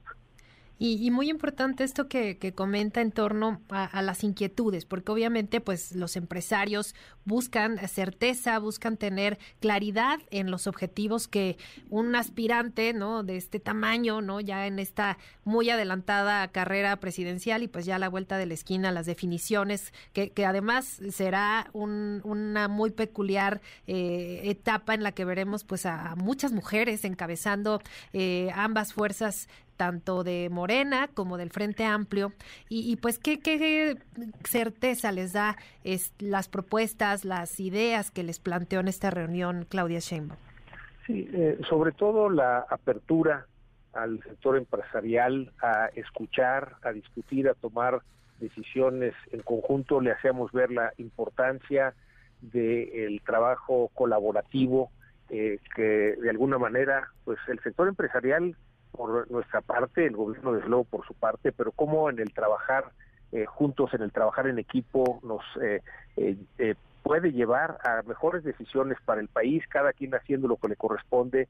Y quizá lo, lo más importante de esa reunión fue esa apertura al diálogo, se habló de la importancia del campo y por qué es necesario poner ese énfasis eh, en el desarrollo del campo que de alguna manera sido descuidado. También se habló de la necesidad de atender el agua, este recurso que ha sido mal gestionado. Tenemos escasez de agua, pero al mismo tiempo inundaciones, lo cual refleja esa eh, mala gestión eh, del agua. se habló mucho de la necesidad de la energía como un factor importante para que vengan inversiones y hubo una escucha a esta necesidad de la generación de energía, lo que se planteó es que es la gran oportunidad para el país. Si logramos generar suficiente energía, suficiente energía limpia, van a llegar eh, muchas más inversiones a nuestro país y esto permitirá un mejor desarrollo para todos. Y es que pareciera complicado pues el discurso obviamente que hemos escuchado del presidente López Obrador en torno pues a todo este tipo de, energías, ¿no? Eh, que a veces no le encanta al presidente hablar de ello, pues se ha obviamente impulsado mucho el tema de la refinería, el tema de, Dos Bocas ha sido pues uno de los pilares de, esta administración, de, los proyectos más importantes, emblemáticos, y, pues muchas veces el empresariado también pues sí ha sufrido uno que otro ataque por parte del presidente. Para Claudia Sheinbaum el poder, eh, digamos que equilibrar la parte ideológica de, Morena, de, de su cercanía además tan, tan clara con el presidente y también la otra parte de, su perfil de científica, de su perfil mucho más técnico y pues conjuntar ambos creo que para ustedes puede resultar, eh, pues los empresarios obviamente buscan esto, ¿no? Esta, este equilibrio y, qué tanto ven que, que esto no pueda eh, cambiar quizá de aquí a, a lo que resta del proceso ya en un año que estaremos mucho más de lleno en el proceso electoral. Eh, parte de las decisiones eh, con respecto a, la energía, lo que se planteó es que deben ser decisiones técnicas, es decir, eh, qué es lo que se requiere invertir, quién lo puede invertir. Desde luego, hay eh, un, ofrecimiento muy importante del sector empresarial, decir, a ver, el país necesita energía, el país necesita energía limpia, estamos dispuestos a invertir y lo que requerimos es que haya las condiciones por parte del gobierno para que se den los permisos para hacer estas inversiones y que estas eh, plantas de generación de energía puedan conectarse a la red eléctrica. Pero también se habló de la necesidad de fortalecer a la Comisión Federal de Electricidad, eh, que tiene a su cargo tanto transmisión como distribución, y es importante que se invierta en la eh, transmisión eh, de, de energía, porque si no, aunque se genere eh, suficiente energía, si no hay eh, estas vías de transmisión, pues no llegará a donde se requiere. Eh, por eso también importante se enfatizó en que sean decisiones técnicas y no políticas, y, desde luego que hubo apertura, hubo escucha, y, y, eso, digamos, deja un buen sabor de boca de que puede haber ese diálogo para que haya esa construcción de lo que México necesita pues importante y, pues también importante el hecho de que, de que la cúpula empresarial del país se esté reuniendo con todos los aspirantes, ¿no? Eso creo que también eh, nos deja a todos de alguna forma con la certeza de que se están escuchando todas las propuestas, de que hay este acercamiento tanto de la parte del frente como de la parte de Morena y pues eso creo que es importante también para, para ustedes, para, para tener esa tranquilidad de que pues vamos avanzando quizás en, en este último tramo de, de esta administración pues como con un poco más de, de, tranquilidad en cuestión de inversión y que también el, país ha mostrado un, un crecimiento, pues sí, digamos que nos deja tranquilos a todos. Y justamente al respecto, y, me gustaría aprovechar la, oportunidad para preguntar, hace unos días se llevó a cabo una mesa de diálogo, también participaron diversas empresas, organizaciones civiles incluso, en torno a impulsar un salario digno. Creo que también esto, y, que es mucha de la materia en la que Morena, la Cuarta Transformación han impulsado el hecho de, generar igualdad en el país, de generar igualdad en las condiciones. Y creo que esta mesa de, diálogo que tuvieron, eh, pues es, muy relevante porque acerca organizaciones de la sociedad civil con el empresariado. Sí, de alguna manera fue un, foro organizado por CEMEFI, el Centro Mexicano para la Filantropía, en donde además de Coparmex participó Acción Ciudadana contra la Pobreza, participó Liarse, participó Canacintra, participó USEM, esta Unión Social de Empresarios Mexicanos, y básicamente la, propuesta eh, coincidimos en que al nivel el que tiene que llegar eh, el salario mínimo es en la línea del bienestar familiar, es decir, que una familia de cuatro personas, donde dos trabajan, eh, con dos salarios mínimos, las cuatro integrantes de esa familia tengan acceso a la canasta alimentaria y a la no alimentaria. Este es un objetivo que tenemos en Coparmex, que esperamos lograrlo para el 2026, pero coincidió con las otras organizaciones, es decir, eh, hoy en día el salario mínimo está alrededor de 6.300 pesos al mes y la propuesta es llevarlo a 8.600 para el 2026.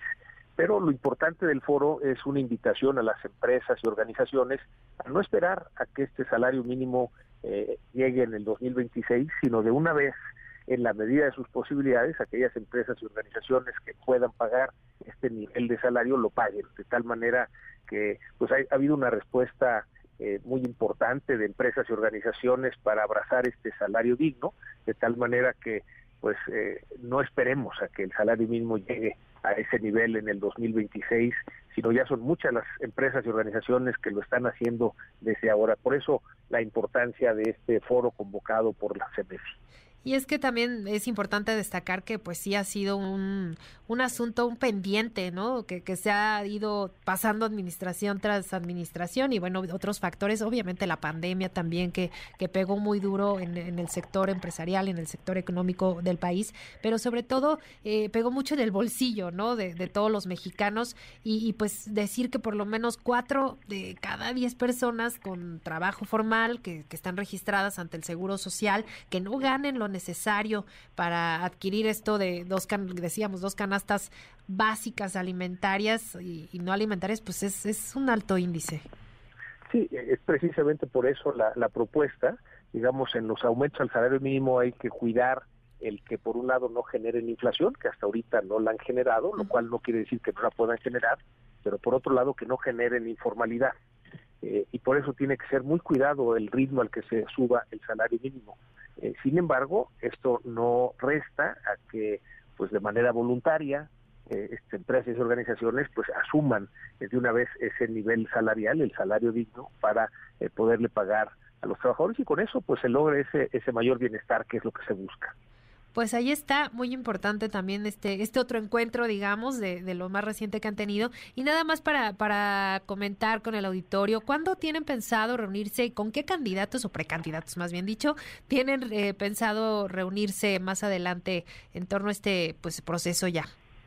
Sí, bueno, nos hemos reunido ya con eh, el canciller, el ex canciller Marcelo Ebrard, uh -huh. con Ricardo Monreal, eh, nos eh, hemos reunido también con Xochitl Galvez, con Beatriz Paredes, en su momento con Enrique de la Madrid.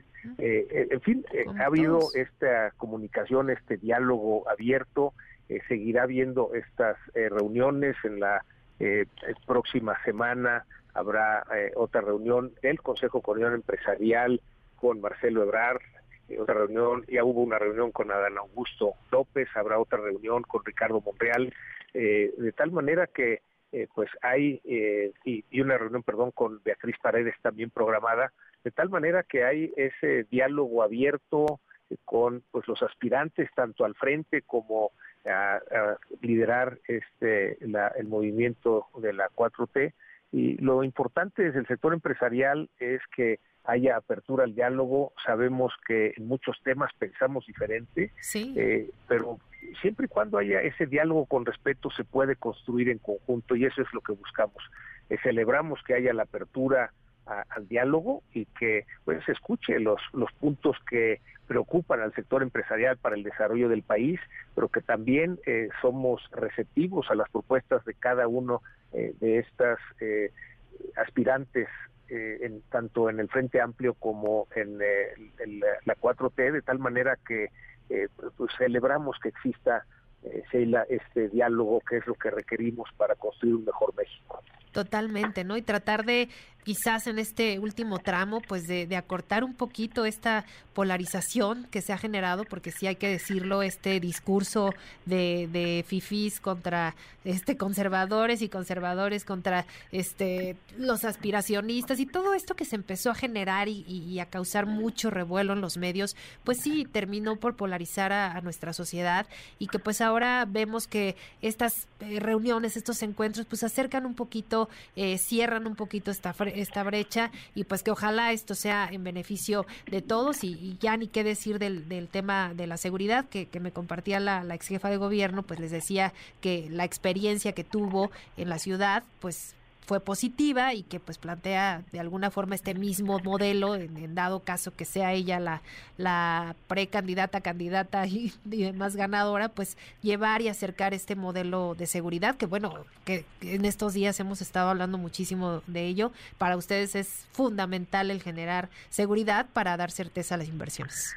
Sí, sin duda, es uno de los dos eh, variables que nos dicen las empresas extranjeras que quieren invertir en México y que detienen las inversiones. Una es Estado de Derecho, esta certidumbre jurídica, y lo segundo es la creciente inseguridad.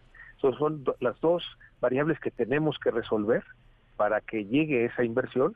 Desde luego que las que las empresas extranjeras que pasan de estas dos variables nos dicen, bueno, ahora hace falta energía, hace falta energía limpia, hace falta espacios en los parques industriales. Entonces sí hay mucho que tenemos que hacer para eh, lograr atraer esa inversión y que con eso tengamos el desarrollo que el país eh, puede tener gracias a esta oportunidad de la relocalización o.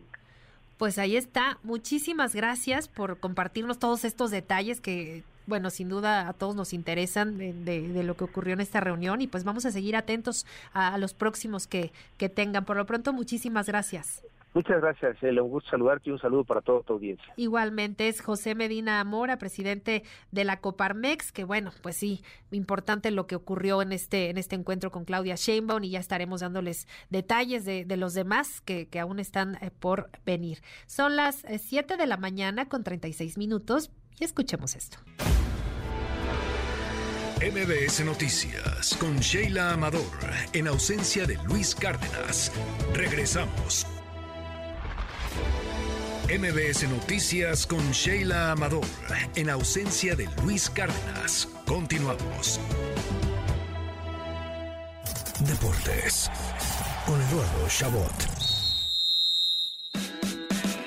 Buenos días Sheila, qué gusto saludarte un día más a ti y a tu audiencia, especialmente para llevarles lo mejor del mundo del deporte. Y es que la noche de ayer se reanudó la Liga MX con tres partidos que dieron mucho de qué hablar. Primero, las Chivalácticas se asentaron como líderes del torneo al derrotar a Cholos 1 a 0 en casa y sueñan conseguir el rumbo hacia una nueva final, aunque aún es muy temprano, especialmente conociendo cómo funciona el fútbol mexicano. Además, Mazatlán venció en casa al Puebla que marcha último de la tabla, mientras que Juárez volvió a demostrar que son sin lugar a dudas el caballo negro de este torneo. Antes de la League's Cup vencieron al América domicilio, empataron con Tigres y golearon al Toluca en el Nemesio 10. Este fin de semana rescataron el empate con el Guadalajara y ahora golearon 4 por 1 a unos Pumas que honestamente no ven la luz al final del túnel. Y mientras los Bravos dormirán como sublíderes del torneo, los dirigidos por el turco Mohamed que no ganan en liga desde la jornada 1 deberán de prepararse para enfrentar al campeón del fútbol nacional Tigres. Hoy se reanuda la actividad a las 7 de la noche con el partido entre América que repite como local y el Necaxa que está festejando sus 100 años de historia. A la misma hora el Pachuca recibirá a un necesitado de triunfos Cruz Azul y a las 9 el Atlético de San Luis se medirá ante León. Otro partido para disfrutar el día de hoy es el del Inter de Miami de Lionel Messi que así de rápido a menos de una semana de ganar la League's Cup ya busca su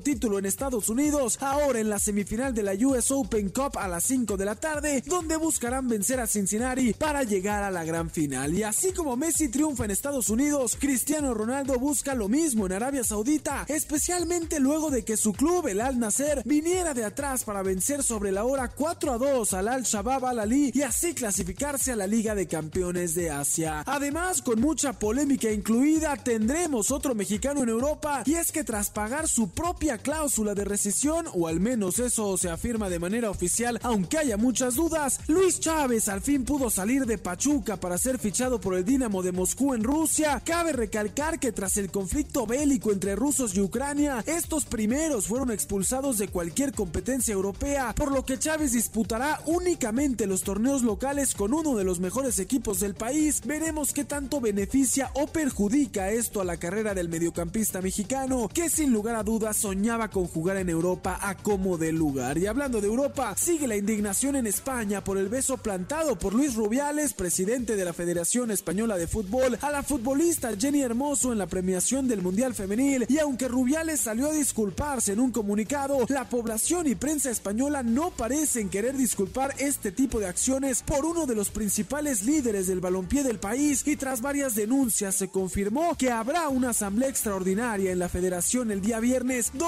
se dice podría confirmarse la destitución de Rubiales como presidente. Sheila, hasta aquí la información deportiva. Nos escuchamos de nueva cuenta el día de mañana con lo mejor del mundo del deporte.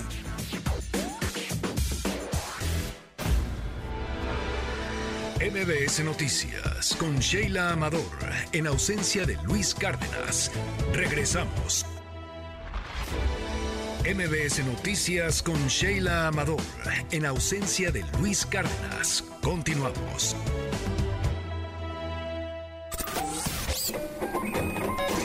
Economía y finanzas con Pedro Tello Villagrán.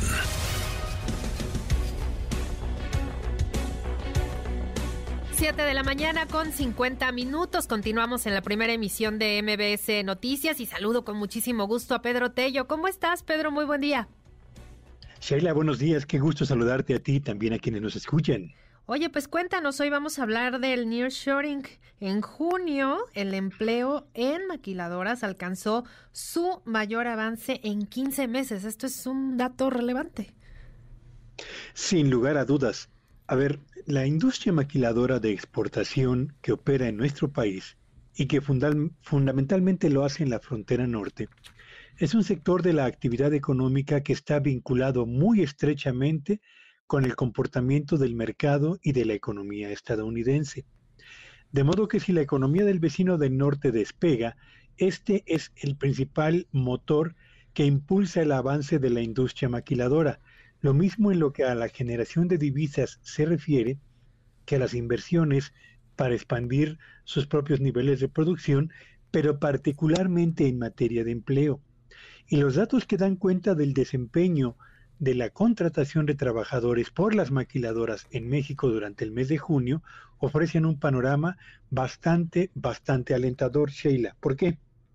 Bueno, pues porque en empleo el, la contratación de trabajadores aumentó en junio por decimoquinto mes consecutivo, solo que el incremento que se registró en el total de contratados durante el mes de junio fue la cifra más elevada eh, que se ha registrado en más de un año y medio de operaciones. Con ese avance, el total del personal ocupado en la industria eh, maquiladora de exportación mexicana supera los 3.300.000 trabajadores, que es una cifra histórica para este sector y revela, entre otras cosas, diría yo, la fuerza con la que están empujando las inversiones y la contratación de personal.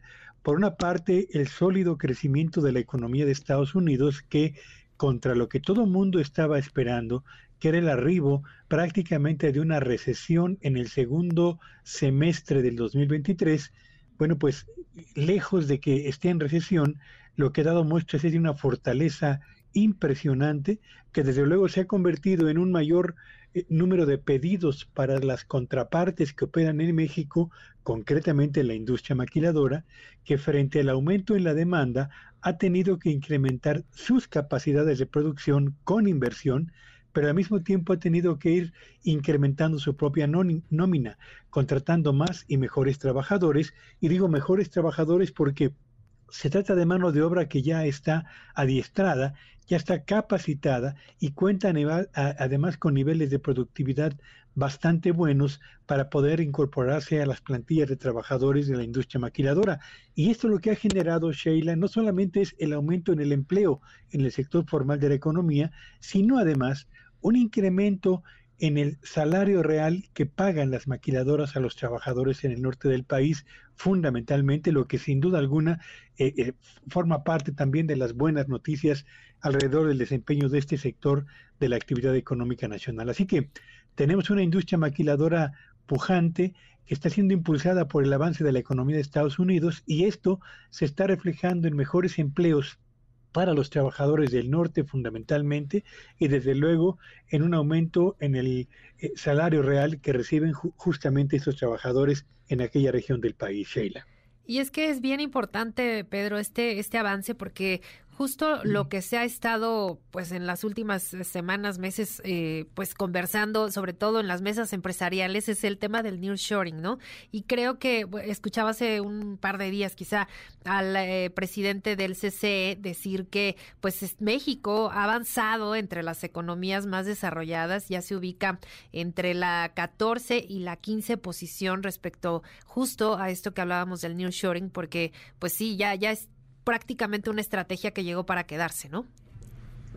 Desde luego, yo creo que el nearshoring representa para México una plataforma de oportunidad que ojalá la aprovechemos apropiadamente y subrayo, ojalá la aprovechemos, porque a México le interesa sí traer nuevas empresas que estén en la punta de la ola tecnológica y que permiten a México posicionarse como una eh, potencia manufacturera en materia electrónica de las más avanzadas a escala mundial, sí. Pero si solamente traemos empresas que vengan a México a ensamblar piezas, partes y componentes que traeremos de otras latitudes para exportar fundamentalmente al mercado de Estados Unidos, estaremos repitiendo a escala ampliada exactamente el mismo modelo de desarrollo que durante décadas funcionó razonablemente bien para los estados del norte, pero no así para toda la economía nacional, que es la de importar productos que ensamblamos aquí para exportar a Estados Unidos. En otras palabras, nos convertiremos o afirmaremos nuestra posición como exportadores de importaciones.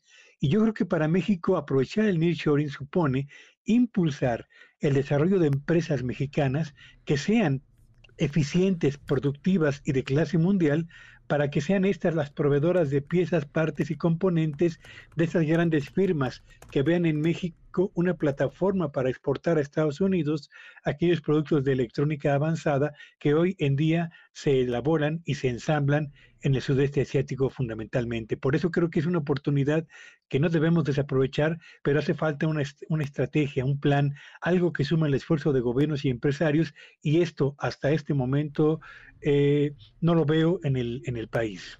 Oye, Pedro, ahora sí que aprovechando el viaje, hace, hace ratito platicábamos con, con el presidente de, de Coparmex en torno a estos encuentros que, que han estado teniendo eh, con la, toda la cúpula empresarial, o la plana mayor de la cúpula empresarial, con los aspirantes, eh, tanto del Frente como de, de, Morena. Y pues él comentaba algo bien interesante, que, que pues por lo menos ven esta apertura, sobre todo de la parte de Morena, ¿no? Que, que hemos platicado y sabemos pues que esta división que se ha generado, que se empezó a, a especular mucho de, pues en, en, un inicio incluso del, del sexenio, pues de este, de esta ruptura casi casi entre el empresariado y, el presidente, que ya se ha ido, digamos, acortando la brecha, se han estado como eh, bajando los tonos del discurso, pero ¿tú qué opinas y cómo ves estos encuentros? Porque justo de esto platicaban, ¿no? De las inversiones, del tema de las energías limpias, de todo lo que necesita el país para desarrollarse, obviamente del nearshoring. ¿Tú, tú cómo percibes estos encuentros que, que obviamente pues generan una, una tranquilidad quizá para, pues obviamente los empresarios, ¿no?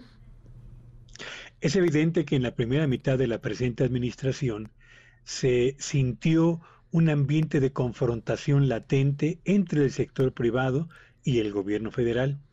Tal vez eh, el cambio en la agenda del presidente de la República llevó a sacar de su radar a los empresarios como una suerte de enemigo potencial que con frecuencia era eh, mencionado en las famosas mañaneras. Y hoy lo que se percibe es un ambiente de reencuentro. No estoy seguro que con el presidente de la República, pero sí con los candidatos a la presidencia de la República. Y de ahí estas reuniones que se han sostenido entre el sector privado y algunos de los eh, precandidatos a la eh, presidencia de la República. Yo creo que son reuniones interesantes, sí, donde prevalece el buen ánimo, los buenos propósitos, el espíritu de comunicación, el ánimo de escuchar, de tomar nota, etcétera, que es exactamente lo mismo que ocurre cuando está llegando a su fin un sexenio y cuando se perfilan, diría yo, los candidatos a la búsqueda de la presidencia de la República. Qué bueno que hay un acercamiento entre candidatos y sector privado. Lo importante, lo mejor, lo que realmente cuenta Sheila, será que estas reuniones de acercamiento se conviertan en compromisos de trabajo serio claro. para integrar estrategias que efectivamente sirvan al país. De otra manera, se quedarán solamente en estas reuniones cargadas de buenas intenciones, pero de muy pocos resultados pues ya veremos cómo, cómo se perfila todo este cierre de, de, sexenio. Y bueno, pues por lo pronto, muchísimas gracias por tu comentario esta mañana, Pedro, tus redes. Síganme en Twitter en arroba Petello Villagrán y que ese sea un espléndido día para todos y buenos días a todos, Sheila. Que, que ya me regañaron, ¿eh, Pedro? Porque dicen que por qué dices Twitter, que ya es ex y que nadie nos acostumbramos a decir ex, pero bueno, ya, ya nos acostumbraremos. Además me pueden acusar, me, sí, a mí me pueden acusar de emisario del pasado, pero es mucho más fácil para mí decir Twitter que decir X, no, así que, es que se sí. aguantan. Sí, no, está, está bien complicado, no, no, no nos acostumbramos, ¿no? Básicamente, pero bueno, Pedro, un abrazo. Sí. Hasta luego y buenos días. Muchas gracias, muy buen día, Pedro Tello. Son las 7.59. MBS Noticias con Sheila Amador, en ausencia de Luis Cárdenas. Regresamos. MBS Radio presenta el resumen informativo con Luis Cárdenas.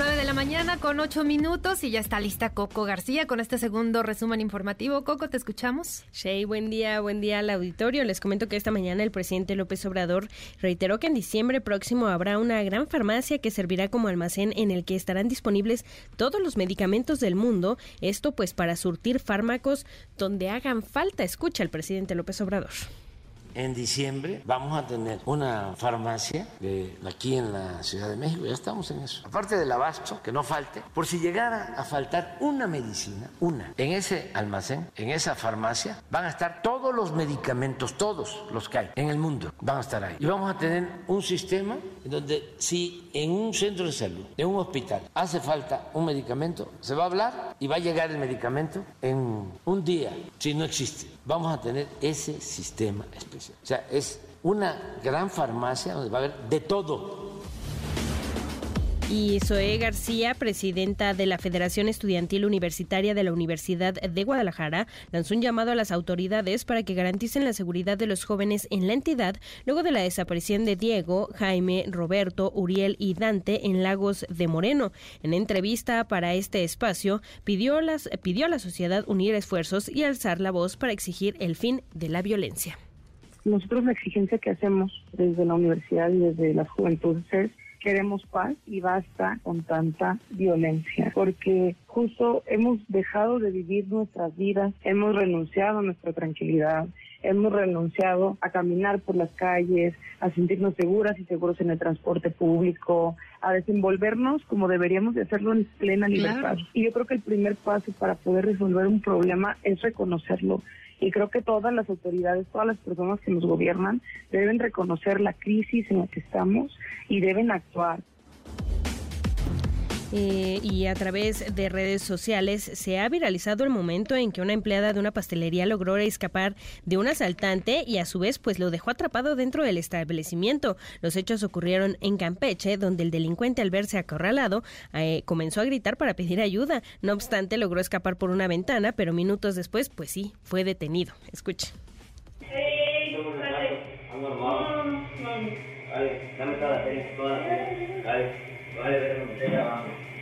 Dame tu teléfono igual. ¿Dónde está? ¿Dónde, dónde, dónde? Mamita, ayúdame, ayúdame. Todavía que la quiere ir a robar, ayúdame, ¿no? Ya una vez que ya la encerraron, no, no, pero, pero, qué abusadísima la, sí, sí, la chica que pues reacciona muy rápido. La verdad y el temple, ¿no? Porque en, un momento así que te ves asaltado, pues lo único que haces es dejar las cosas y ya, ¿no? Pues, o sea, te resguardas. Ya Pero esta chava, luego, luego, e, ella sí se la supo porque dijo, ahí lo distraigo, así que se mete ahí como que detrás del mostrador para buscar la caja. Sí, sí, ahí está, ahí está abajo y le cierra la cortina y ahí lo deja encerrado. El tipo después escapa por la ventana, pero que le cae la ley. No, pues qué bueno que fue detenido porque bueno, no no no pensó ni se imaginó que iba a haber esa reacción esa y que reacción quedara encerrado. Pues Esperemos haya una compensación para, sí, Sí, sí, que, que pues también digo ella no sufra ningún tipo de amenaza ni nada porque bueno, sí, porque uno ya no sabe. Sí, exacto. Y en más información, Shea Auditorio, les comento que el presidente del gobierno español, Pedro Sánchez, calificó de insuficientes las disculpas que ofreció el líder de la Real Federación Española de Fútbol, Luis Rubiales, quien, bueno, el pasado domingo besó en la boca y sin su consentimiento a la jugadora Jenny Hermoso después de que el país ibérico ganara la Copa Mundial Femenina, lo que pues sí, claramente desató fuertes críticas y como no, escuche. Lo que vimos fue un gesto inaceptable. Creo también que mm, las disculpas que ha dado el señor Rubiales no son suficientes. Hasta incluso yo creo eh, que no son adecuadas y que por tanto tiene que continuar dando pasos el señor Rubiales para aclarar pues lo que vimos todos a través de los medios de comunicación. Oye, Coco, y que no habíamos tenido oportunidad de comentar, de comentar esto, pero me parece sumamente grave lo que es pasó. Es inadmisible, sí. Este, por más explicaciones y justificaciones que, que, de, que le pueda haber querido dar este sujeto, o sea, la euforia, la emoción, lo que quieran, pero es que no hay manera de justificarlo. se puede justificar. Eh, el hecho de que ella no, no, se haya sentido cómoda, eh, el hecho de que ella se sintió mal y que ya al, final dijo, ¿no? Que pues, no se que simplemente ella no hubiera accedido a este tipo de celebración, por así decirlo, o sea, simplemente que ella no lo haya consentido, está mal totalmente mal. está mal y, no hay disculpas que alcancen. Así es, y, tiene, y además después termina cambiando el discurso y, diciendo, pues casi, casi que ahora la que se tendría que... disculpar es ella y que tendría que haber hecho otras declaraciones o que pedía que, hiciera otro tipo de, declaraciones. Bueno, pues ya hasta el mismo Pedro Sánchez sí, el mismo habló al respecto y, creo que es importante eh, pues que lo haga y que, y que en España sí se tomen las medidas pertinentes para evitar que, estas prácticas sigan, se sigan repitiendo y que lo vean como algo, ay, bueno, pues ah, es, pues que, fue la emoción. no, no, no, no, es emoción, es respeto y es, eh, es simplemente guardar la distancia, las formas y, no, hacer este tipo de, actos tan reprobables. Además, para el, para el cargo que tiene este sujeto, que no es menor, eh, ¿cómo es posible que sea él el encargado de esta federación y, y sea quien esté cometiendo este tipo de actos irrespetuosos fuera de lugar? Y además cambia el discurso como dices, así como de, bueno, es que ella es la que se tiene que disculpar casi casi porque debió haber dicho otra cosa. Híjole, me parece... Y, escuchaba que, que iba a haber una reunión de, obviamente, las cabezas en, la materia y, en torno al caso de, Luis Rubiales. Y pues habrá que ver qué, qué resolución hay, qué Sí, al menos una sanción. Al menos una pues, sanción. Eh, habrá que ver que sea realmente ejemplar y que no sea por favor, protegerlo y que no sea cobijarlo y que no sea, híjole, aquí no pasó nada, porque eso sí sería gravísimo. Sí, sería muy, muy, muy reprobable por parte de la Federación Española si esto sucediera, esperemos que no, y que sí eh, sea una sanción ejemplar que no nada más que en una suspensión, que a lo mejor este lo desaparezcan unos días y no lo metan a medios y cosas así, pero que sí haya una sanción ejemplar, Shay, porque no puede no puede, no suceder. Pasar, punto. claro, así es. No puede suceder.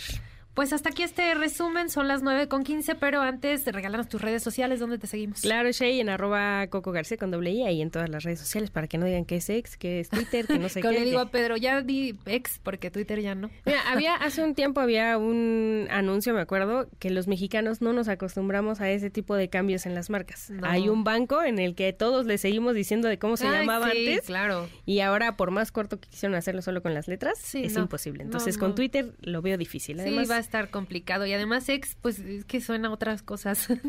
además tuitear se volvió un verbo. Sí. Entonces ya no, no, no puedes decir exear. Exear, no. está muy feo. muy feo. Ahí en todas las redes sociales. Muy bien, Coco. Pues muchas gracias. Te escuchamos el día de mañana. Muy buen día. Son las 9 eh, de la mañana con 15 minutos y bueno, pues hemos estado platicando de lo que ha ocurrido en Tamaulipas, eh, en, esta, en este estado donde ha habido muchísima violencia desde hace muchos años. Eh, recuerdo mucho lo que platicaba con nuestra invitada, que en unos segunditos más entrará al aire, que pues qué será, hace unos siete años más o menos, ya había esta práctica del grupo, de los grupos eh, delincuenciales, de, de, quitar las cámaras de seguridad, de bloquearlas, de tratar de evitar que las autoridades vieran los actos ilícitos que ellos practicaban. Y bueno, pues todo esto se ha replicado y ha crecido no solo la, la violencia, sino que también pues han crecido los desaparecidos y han crecido los casos de familias y familias que siguen perdiendo la posibilidad de estar con sus seres queridos en desapariciones que muchas veces pasan años y siguen sin saber qué fue lo que ocurrió con ellos. Y justo esta mañana, y, le agradezco muchísimo que, que siempre sea eh, tan amable con nosotros y nos, y nos comparta sus, sus sus ideas, sus acciones. Adelia Quiroa, ella es activista, defensora de derechos humanos y fundadora del Colectivo Nacional de Víctimas 10 de marzo. Adelia, te mando un abrazo, mucho gusto en saludarte esta mañana. Hola, Sheila, a tu audiencia igualmente. Este, muchísimas gracias. Ustedes fueron uno de los primeros medios que nos abrió sus puertas y que siempre nos ha, apoyado y, eso pues eh, no se olvida. La verdad es que muchísimas gracias y, y gracias también por el espacio. Oye, Delia, pues que quisimos platicar contigo porque eh, se llevó a cabo uh, recientemente una, una búsqueda allá en, en, Tamaulipas, en Reynosa, en la zona 8 militar, donde encontraron pues de nueva cuenta restos y donde pues ahora también se ha visto que hay muchos, muchas, digamos, inconsistencias en las búsquedas y en los protocolos que han estado siguiendo las autoridades al, al acudir a estos lugares, pues que ya son prácticamente pues zonas de, de, exterminio, zonas donde se han encontrado muchos restos, donde han ido una y varias veces, pero que ahora se, se, se combina además este ingrediente de que había un horno un horno en esta zona donde, donde había restos humanos y que, donde ya habían buscado, se fueron, regresaron y ahora encuentran esto. Delia, me parece terrible y, pues tú que además tristemente has tenido que, que, vivir muchas veces la experiencia de acudir a, a estas búsquedas, pues es algo diferente quizá y, y que pues, ¿qué nos puedes compartir al respecto? Sí, Sheila, mira, nosotros hemos ido y hemos hablado no solo con las integrantes del colectivo de nosotros, sino de otros colectivos. Y les hemos explicado la diferencia de una diligencia bien hecha, como la que estamos haciendo nosotros en las calicheras, donde hay peritos, donde se resguarda el área, donde el Ministerio Público está siempre ahí, o sea, no, no se separa de la diligencia. En cambio, en el Estado, las autoridades de la Fiscalía del Estado son muy desafiadas ellos llegan, eh, trabajan un ratito, luego se van, no giran oficios para que la policía estatal resguarde los premios, dejan que las mamás toquen los indicios, inclusive que hasta saquen los cuerpos, cuando eso no puede ser porque los peritos se ponen miles de vacunas para poder hacer esa labor. Entonces la misma fiscal Almanza está exponiendo a las madres a que hagan el trabajo que no les toca y, y, las tienen engañadas con promesas falsas de que van a recibir algún beneficio o que se va a resolver su caso y no es así porque pues hemos visto a través de los años que no hay resultados. En Tamaulipas no se identifican los restos que se encuentran y tampoco se comparten los perfiles de ADN de familias con la federación. Y además, eh, en este punto precisamente allí en Reynosa, bueno, hay muchísimos, ¿no? Por, Lamentablemente, eh, ustedes han ido en, distintas ocasiones, por ejemplo, a la, Bartolina, y pues ahí también ha habido eh, pues hallazgos importantes, pero pues también todo el trabajo de procesar eh, el ADN, de procesar todos estos restos y, pues poder identificarlos, Delia, pues ha sido una labor titánica que han estado haciendo ustedes y que han estado exigiendo además que se haga, porque por sí mismas las autoridades pues no lo han hecho, ¿no? No, es que mira, nuestra labor no es tanto usurpar funciones de los especialistas, somos como semilleras. O sea, eso es lo que yo quiero que entiendan las mamás. O sea, yo como víctima sí voy y rastreo cuando ando sola, pero cuando están las autoridades conmigo, el trabajo lo tienen que hacer ellos. Inclusive si yo encuentro un indicio no lo puedo tocar, tengo que dar aviso inmediatamente a la autoridad. Ahora, ese anuncio, ese mensaje de abrazos, no balazos del presidente de la República, ya no solo es para los delincuentes, Sheila, también lo están agarrando las Fuerzas Armadas. Estamos viendo que, por ejemplo, atrás del cuartel de, de, ahí de Reynosa no es la primera vez que se encuentran cuerpos. Antes se encontraban muchos cuerpos de prostitutas. Entonces, ¿tú crees que, no es que va a ser parte de nadie, pero tú crees que el grupo delincuencial va a ir justo atrás del, del, cuartel a hacer esas prácticas?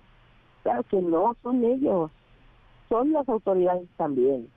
Y, y, pues no nos parece justo. Ayer precisamente en la madrugada un anónimo de ahí del cárcel que opera en Reynosa dijo que ellos no habían tumbado las cámaras, que fue un grupo de otro cartel que se les está metiendo en Reynosa que ellos no fueron. Imagínense, dice, pues nosotros tenemos cuánto tiempo, dice aquí, y de repente nos vamos a empezar a tumbar las cámaras, como para qué, o sea, esas cámaras las están tumbando para que no quede evidencia de que en Reynosa se está metiendo otro cartel.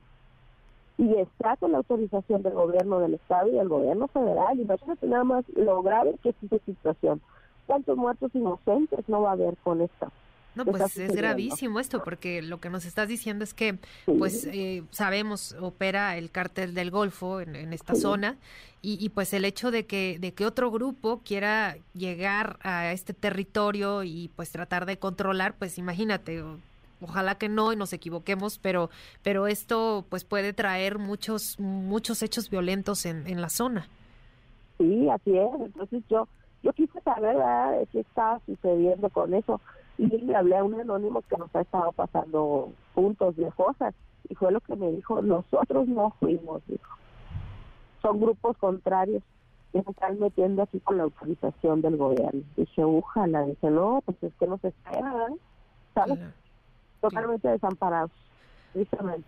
Pues sí, oye Delia, y justo lo que hablábamos de, de, pues desde estos predios, de estos terrenos muy, muy grandes donde pues ustedes tienen que llegar de, de, una manera pues sí con mucha protección de las autoridades porque pues ahí operan, ahí están y, muy vigilantes y, veíamos y escuchábamos los testimonios de, de quienes participaron en esta, en esta búsqueda de, del tema de, del horno que, que había ahí. Esto también nos explica o sea, no me imagino cómo, cómo puede estar ahí eh, pues un horno para, para cremar restos y que, y que nadie se dé cuenta, que nadie lo vea y que pues hasta una búsqueda es que, que puedan identificarlo.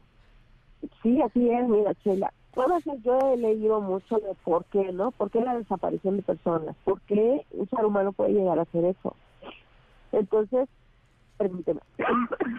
No te preocupes. Este, la situación es que esas son prácticas que les enseñan a las fuerzas especiales que mandan a Irak, que mandan a Guatemala, que mandan a otros países a especializarse. Esa es una práctica de Estado en donde aniquilan a sus enemigos. Entonces, cuando los fetos se, se introducen en el cártel del Golfo, es cuando nosotros en Tamaulipas empezamos a ver eso, de desaparecer personas y lamentablemente ellos empiezan a reclutar gente civil y le empiezan a enseñar esas prácticas, o sea, eso de la desaparición de personas, de cremarlas, de echarlas en ácido, eh, todo, todo eso viene de los estados, de los gobiernos, de las prácticas supuestamente especiales que aprenden nuestras nuestras fuerzas armadas en otros países. Entonces, la responsabilidad es totalmente del gobierno lo quieren ver como lo quieren ver y es por eso también como nosotros siempre estamos reclamando esa situación pues a veces este, nos niegan lo que la ley manda no pero no nos importa porque nosotros vamos a seguir exigiendo esa situación que todo esto derivó de la omisión del gobierno en su momento cuando ese grupo especial de, eh, de los GAFES se metió al cárcel del Golfo y empezó a enseñar a ciudadanos normales y civiles a hacer esto y además también en todo este, digamos, entramado de corrupción y de lo que han estado enfrentando desde hace muchos años al, pues intentar buscar justicia de, de sus propios casos de más allá de lo que digan las autoridades, ustedes siguen obviamente con la intención de encontrar pues los restos o de encontrar algo que les pueda dar la certeza de dónde estuvieron sus sus seres queridos, pero pero es difícil conciliar en este momento la idea de que pues en una administración o en otra puedan ponerse de acuerdo porque ha sido complicado también la, la, la colaboración digamos entre autoridades federales y autoridades locales eh, no sé tú qué nos puedas compartir respecto a las, lo que han estado haciendo en los últimos meses las autoridades locales. ¿Han visto algún tipo de de cambio, de mejoría en, en la, la, manera en que están desarrollando sus labores? No, Sheila, no, hay más, van de mal en peor, porque la misma autoridad está cometiendo desaparición forzada. Por ejemplo, el Matamoros ya lleva más de 20 días sacando cuerpos del Panteón de la Santa Cruz. Y dicen que se nos convocó a todos los colectivos. Eso quería preguntarte. Justo. Ajá, es una mentira, Chela, porque a ver, que me enseñen la minuta donde yo firmé, o mi mamá, o alguien de nuestro colectivo, de que estuvimos presentes en esa invitación. Eso es mentira y es muy grave porque lo utilizan para desviar recursos. La fiscal Almanza renta un hotel, compra comidas, lo justifica con nuestros expedientes y pues queremos saber cuánto va a costar esa diligencia en qué expedientes van a quedar esos gastos. porque yo lo único que veo es esa finalidad, robar a través de una exhumación masiva mal hecha y aparte escondidas de la gente, o sea, ¿por qué si las cosas son transparentes y van con una buena intención, se tiene que esconder?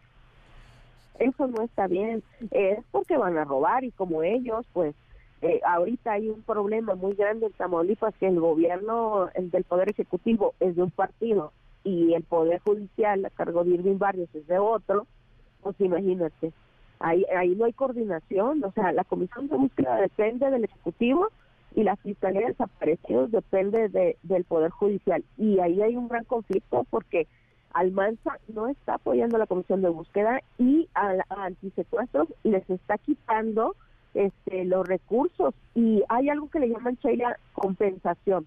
Y la CONASE manda un dinero para dar una compensación a los elementos de antisecuestros que trabajan pues se las quitó. O Almanza lo da a policías de otras áreas, a quien ella quiere, a sus directivos, a sus jefes. Ahora, en, en la unidad canina, en la Secretaría de, de Seguridad eh, Ciudadana, eso está a cargo del doctor Américo. Ahí hay una unidad canina en donde el director le da también compensación a algunos eh, binomios caninos, a los elementos que los manejan, y a otros no. Entonces, traen un desorden con los recursos. Yo veo mayor problema en la fiscalía que está a cargo de Almanza con estas exhumaciones a escondidas y a modo, que al final de cuentas todos esos gastos van a dar a nuestros expedientes. Y qué mal que hay algunos colectivos que se hayan quedado callados porque ni se imaginan, por cada noche de hotel que ellas estén ahí, les van a, cargar cinco o diez noches. Y aparte a las demás, si no supimos cómo, cómo fue que llegaron a, organizar esa diligencia.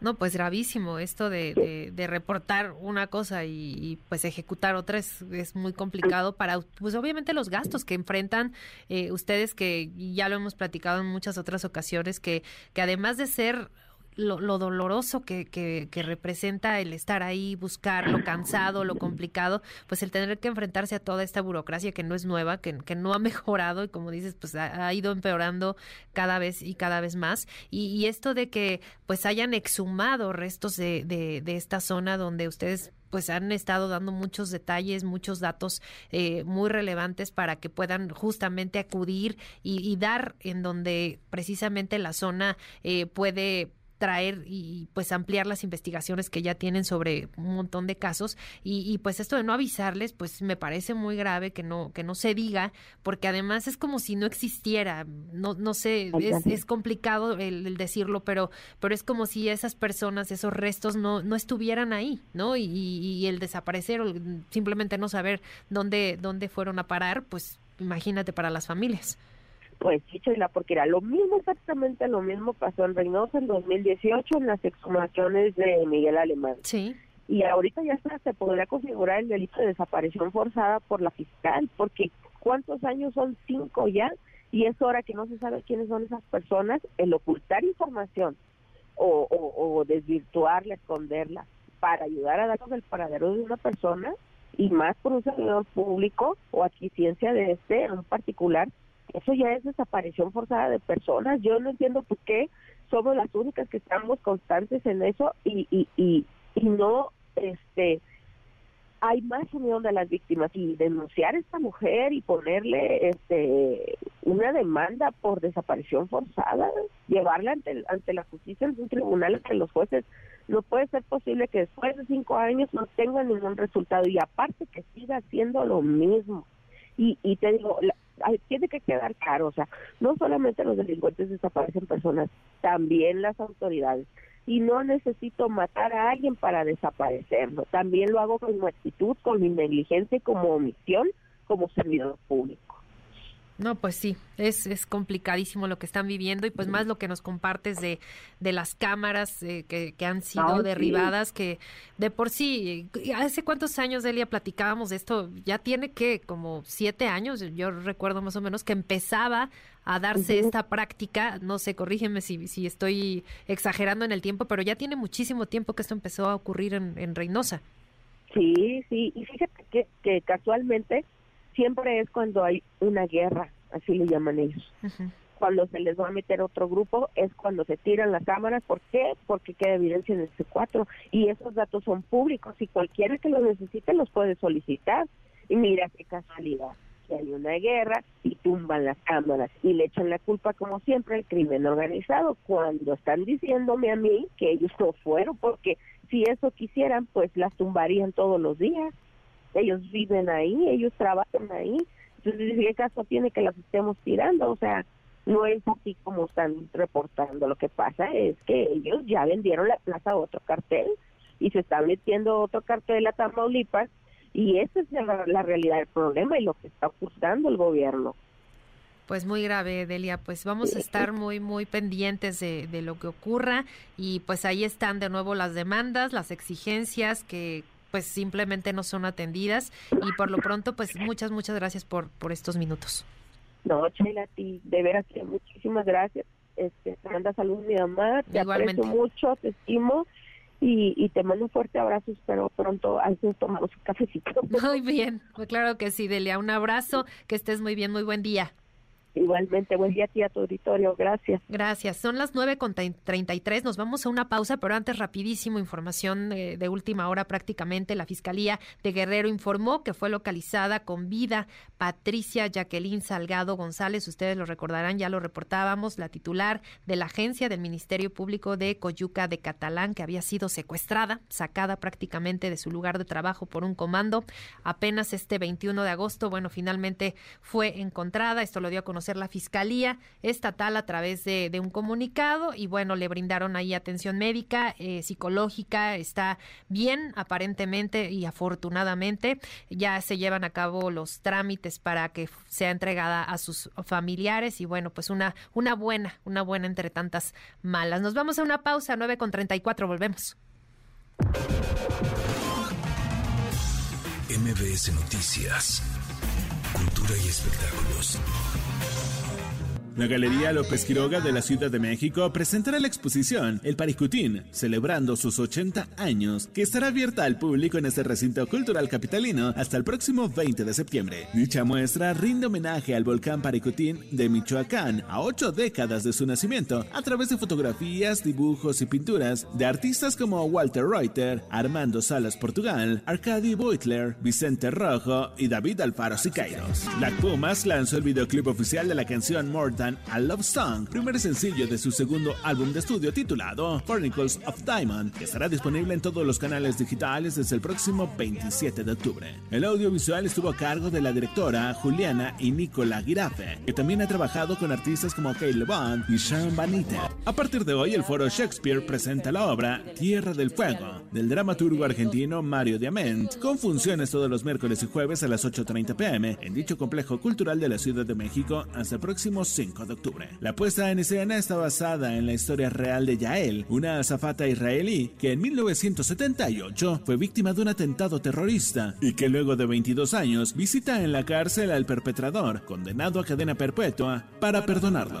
Como parte de su A Great Area World Tour, el talentoso cantante y compositor de Los Ángeles, Epi Sachs, visitará nuestro país para dar tres conciertos. El 15 de febrero de 2024 se presentará en el Lunario del Auditorio Nacional de la Ciudad de México, un día después en el C3 Stage de Guadalajara y finalmente el 17 del mismo mes llegará al Foro Teams de Monterrey. Los boletos estarán disponibles a la venta este viernes 25 de agosto con diferentes precios en cada sede.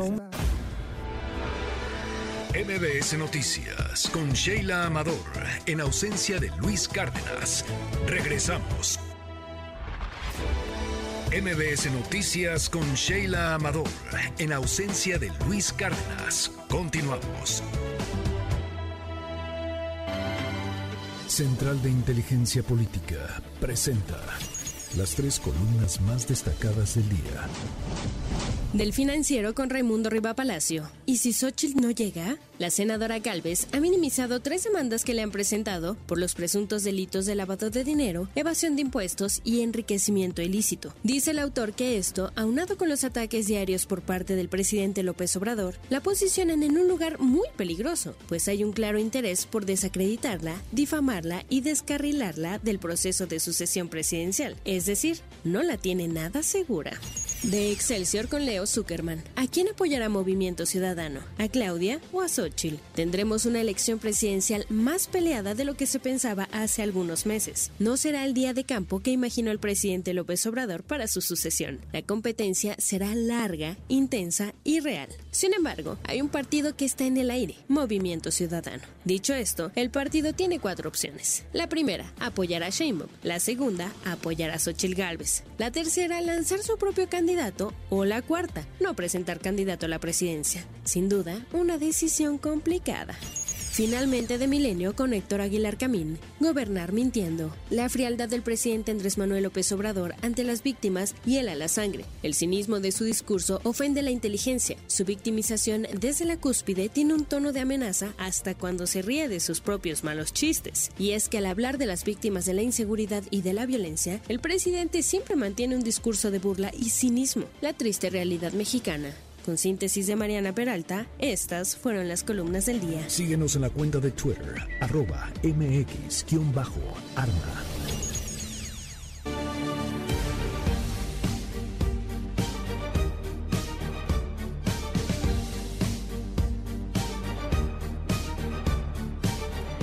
9 de la mañana con 44 minutos. Continuamos en MBS Noticias y ahora vamos a escuchar esta pieza de Oscar Valderas y su Nación Criminal.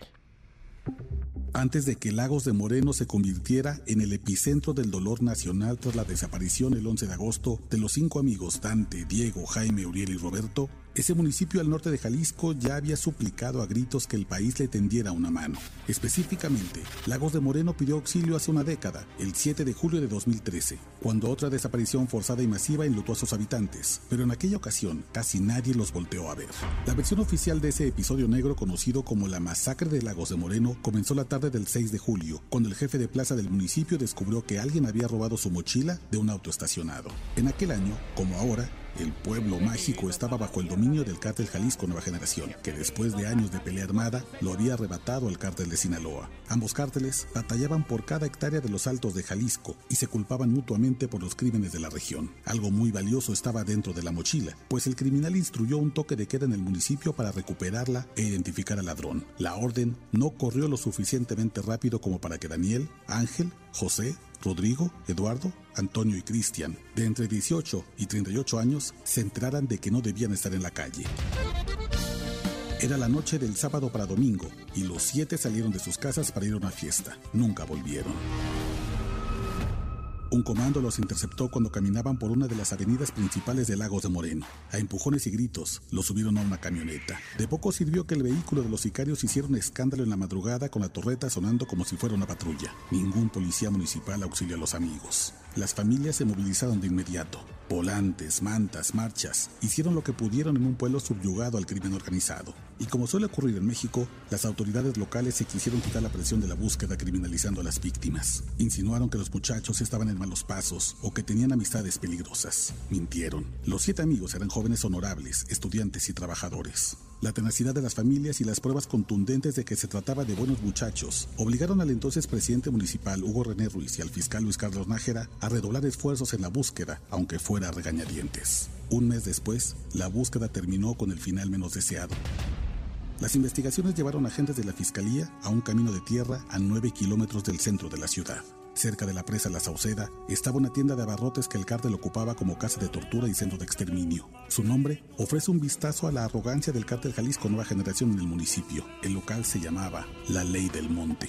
No hay forma de endulcorar lo que se descubrió en la ley del monte. Durante meses, en ese local pintado con los logotipos de una famosa cerveza, el cártel torturó a decenas de jóvenes, tal vez cientos. La evidencia de restos de comida, tambos, cenizas, armas blancas y manchas de sangre sugería que ahí se asesinaban personas, usualmente decapitándolas, para luego desintegrar sus cuerpos en ácido y vertir sus restos en el río a espaldas de la tienda. La investigación concluyó que Daniel, Ángel, José, Rodrigo, Eduardo, Antonio y Cristian ahí fueron asesinados a mansalva repito, por violar la orden de un capo que quería recuperar una maldita mochila. A pesar del desenlace, las familias han sabido echar luz entre la oscuridad. Gracias a su amorosa terquedad se han detenido a nueve responsables y faltan 20 más. Lograron también en 2015 una disculpa pública del Estado por sugerir que las víctimas tenían relación con el crimen organizado y aunque ha pasado una década, aún luchan por la reparación del daño. Hoy ya no existe más esa infame tienda de abarrotes. La construcción es un memorial para las víctimas de la masacre de Lagos de Moreno y un recordatorio de que el fantasma de las desapariciones forzadas y masivas sigue rondando el municipio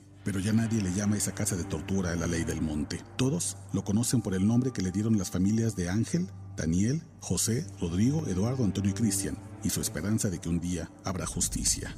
Le llaman la ley de la verdad.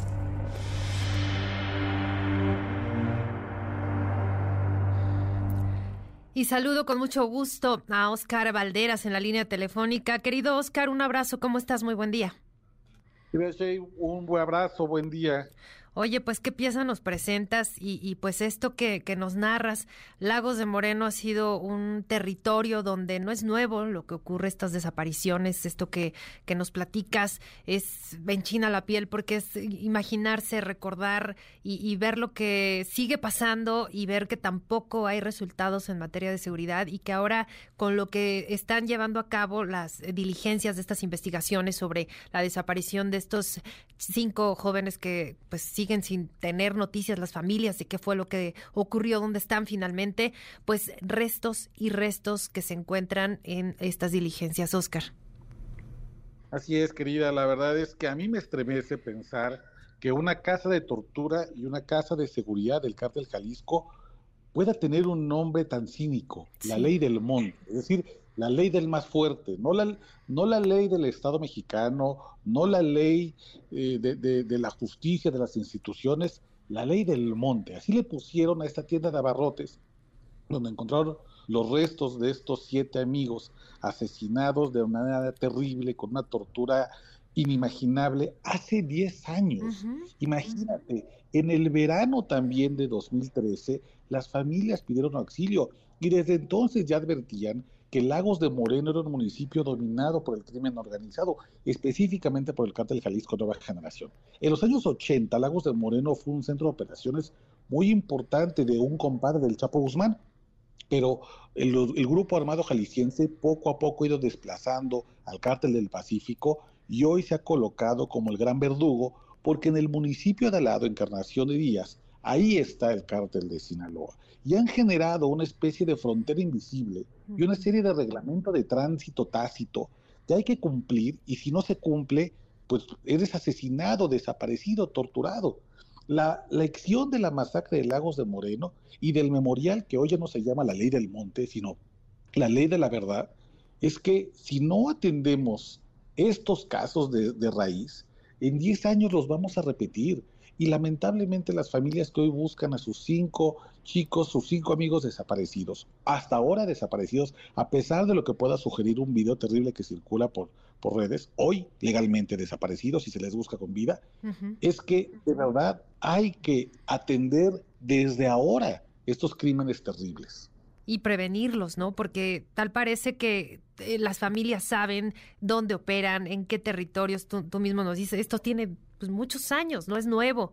Y es increíble que las autoridades sigan sin atenderlo porque pues si lo atendieran, no veríamos que se sigue repitiendo este fenómeno y, esta crisis de desapariciones que pues ya platicábamos con una joven universitaria, eh, pues los, los chavos tienen miedo, tienen miedo de salir, ya no digamos a divertirse, ya muchos lo evitan, ¿no? Ya, ya prefieren ni siquiera salir porque pues tienen miedo. Y, y esto que vemos, este fenómeno que se repite día tras día, caso tras caso, se vuelve mediático y después hay otro. Recordarás simplemente en este último caso de los cinco jóvenes que, pues sí, siguen buscando las autoridades, pues unos, un poquitito antes, quizás un día, se había reportado otra desaparición de, de, chicas jóvenes también de, de, en este municipio. Entonces, es una práctica que se está volviendo tristemente cotidiana y que vemos y vemos restos que salen y que salen de, si no se hubieran hecho estas investigaciones, pues seguirían ahí perdidos. Yo creo que eso es la parte también muy preocupante. Eh, estamos buscando a cinco, pero en la búsqueda de cinco estamos encontrando, van al menos nueve restos de personas. Nueve restos que, como tú bien dices, quién sabe si los hubiéramos encontrado porque las autoridades no tienen la voluntad para hacerlo.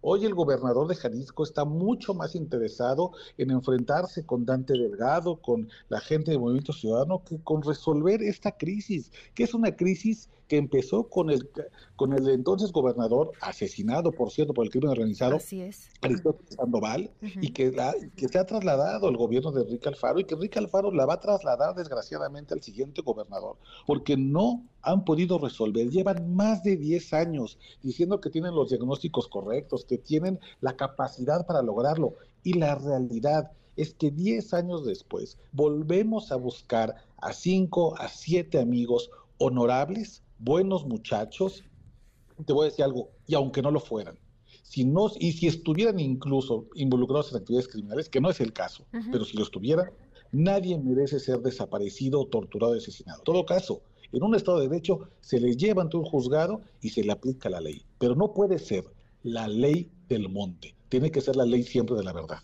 y evitar esta revictimización, porque lo veíamos también con el otro caso del, del, de los jóvenes que fueron secuestrados, los del call center, y, y, la misma práctica, ¿no? El mismo discurso de que pues quién sabe en dónde, en qué estaban metidos, pues quién sabe quién eran sus amigos, en qué andaban es la primera y la más fácil salida que le dan en el discurso las, las autoridades, pues para evitar y evadir esa responsabilidad que tú bien dices, pues no tendría, todas las personas necesitan y merecen y tienen el derecho de ser llevadas ante la justicia en caso de que así sea. Y pues lo primero es encontrarlos. Ojalá en este caso, pues lamentablemente ya llevamos varios días sin tener pues claridad de qué fue lo que pasó con ellos. Eh, ya decíamos de este video, eh, pues que nos da pistas, ¿no? De, del trágico final que pudo haber tenido este caso, pero, pero ¿dónde están? ¿En, en, en, qué lugar las familias tienen la, la necesidad de, de llorarles, de, de, estar tranquilos ya los papás, los, los, padres de algunos de ellos decían, bueno, pues simplemente regresen, nos lo queremos saber y, estar tranquilos de que, de que los tenemos con nosotros, ¿no? Entonces,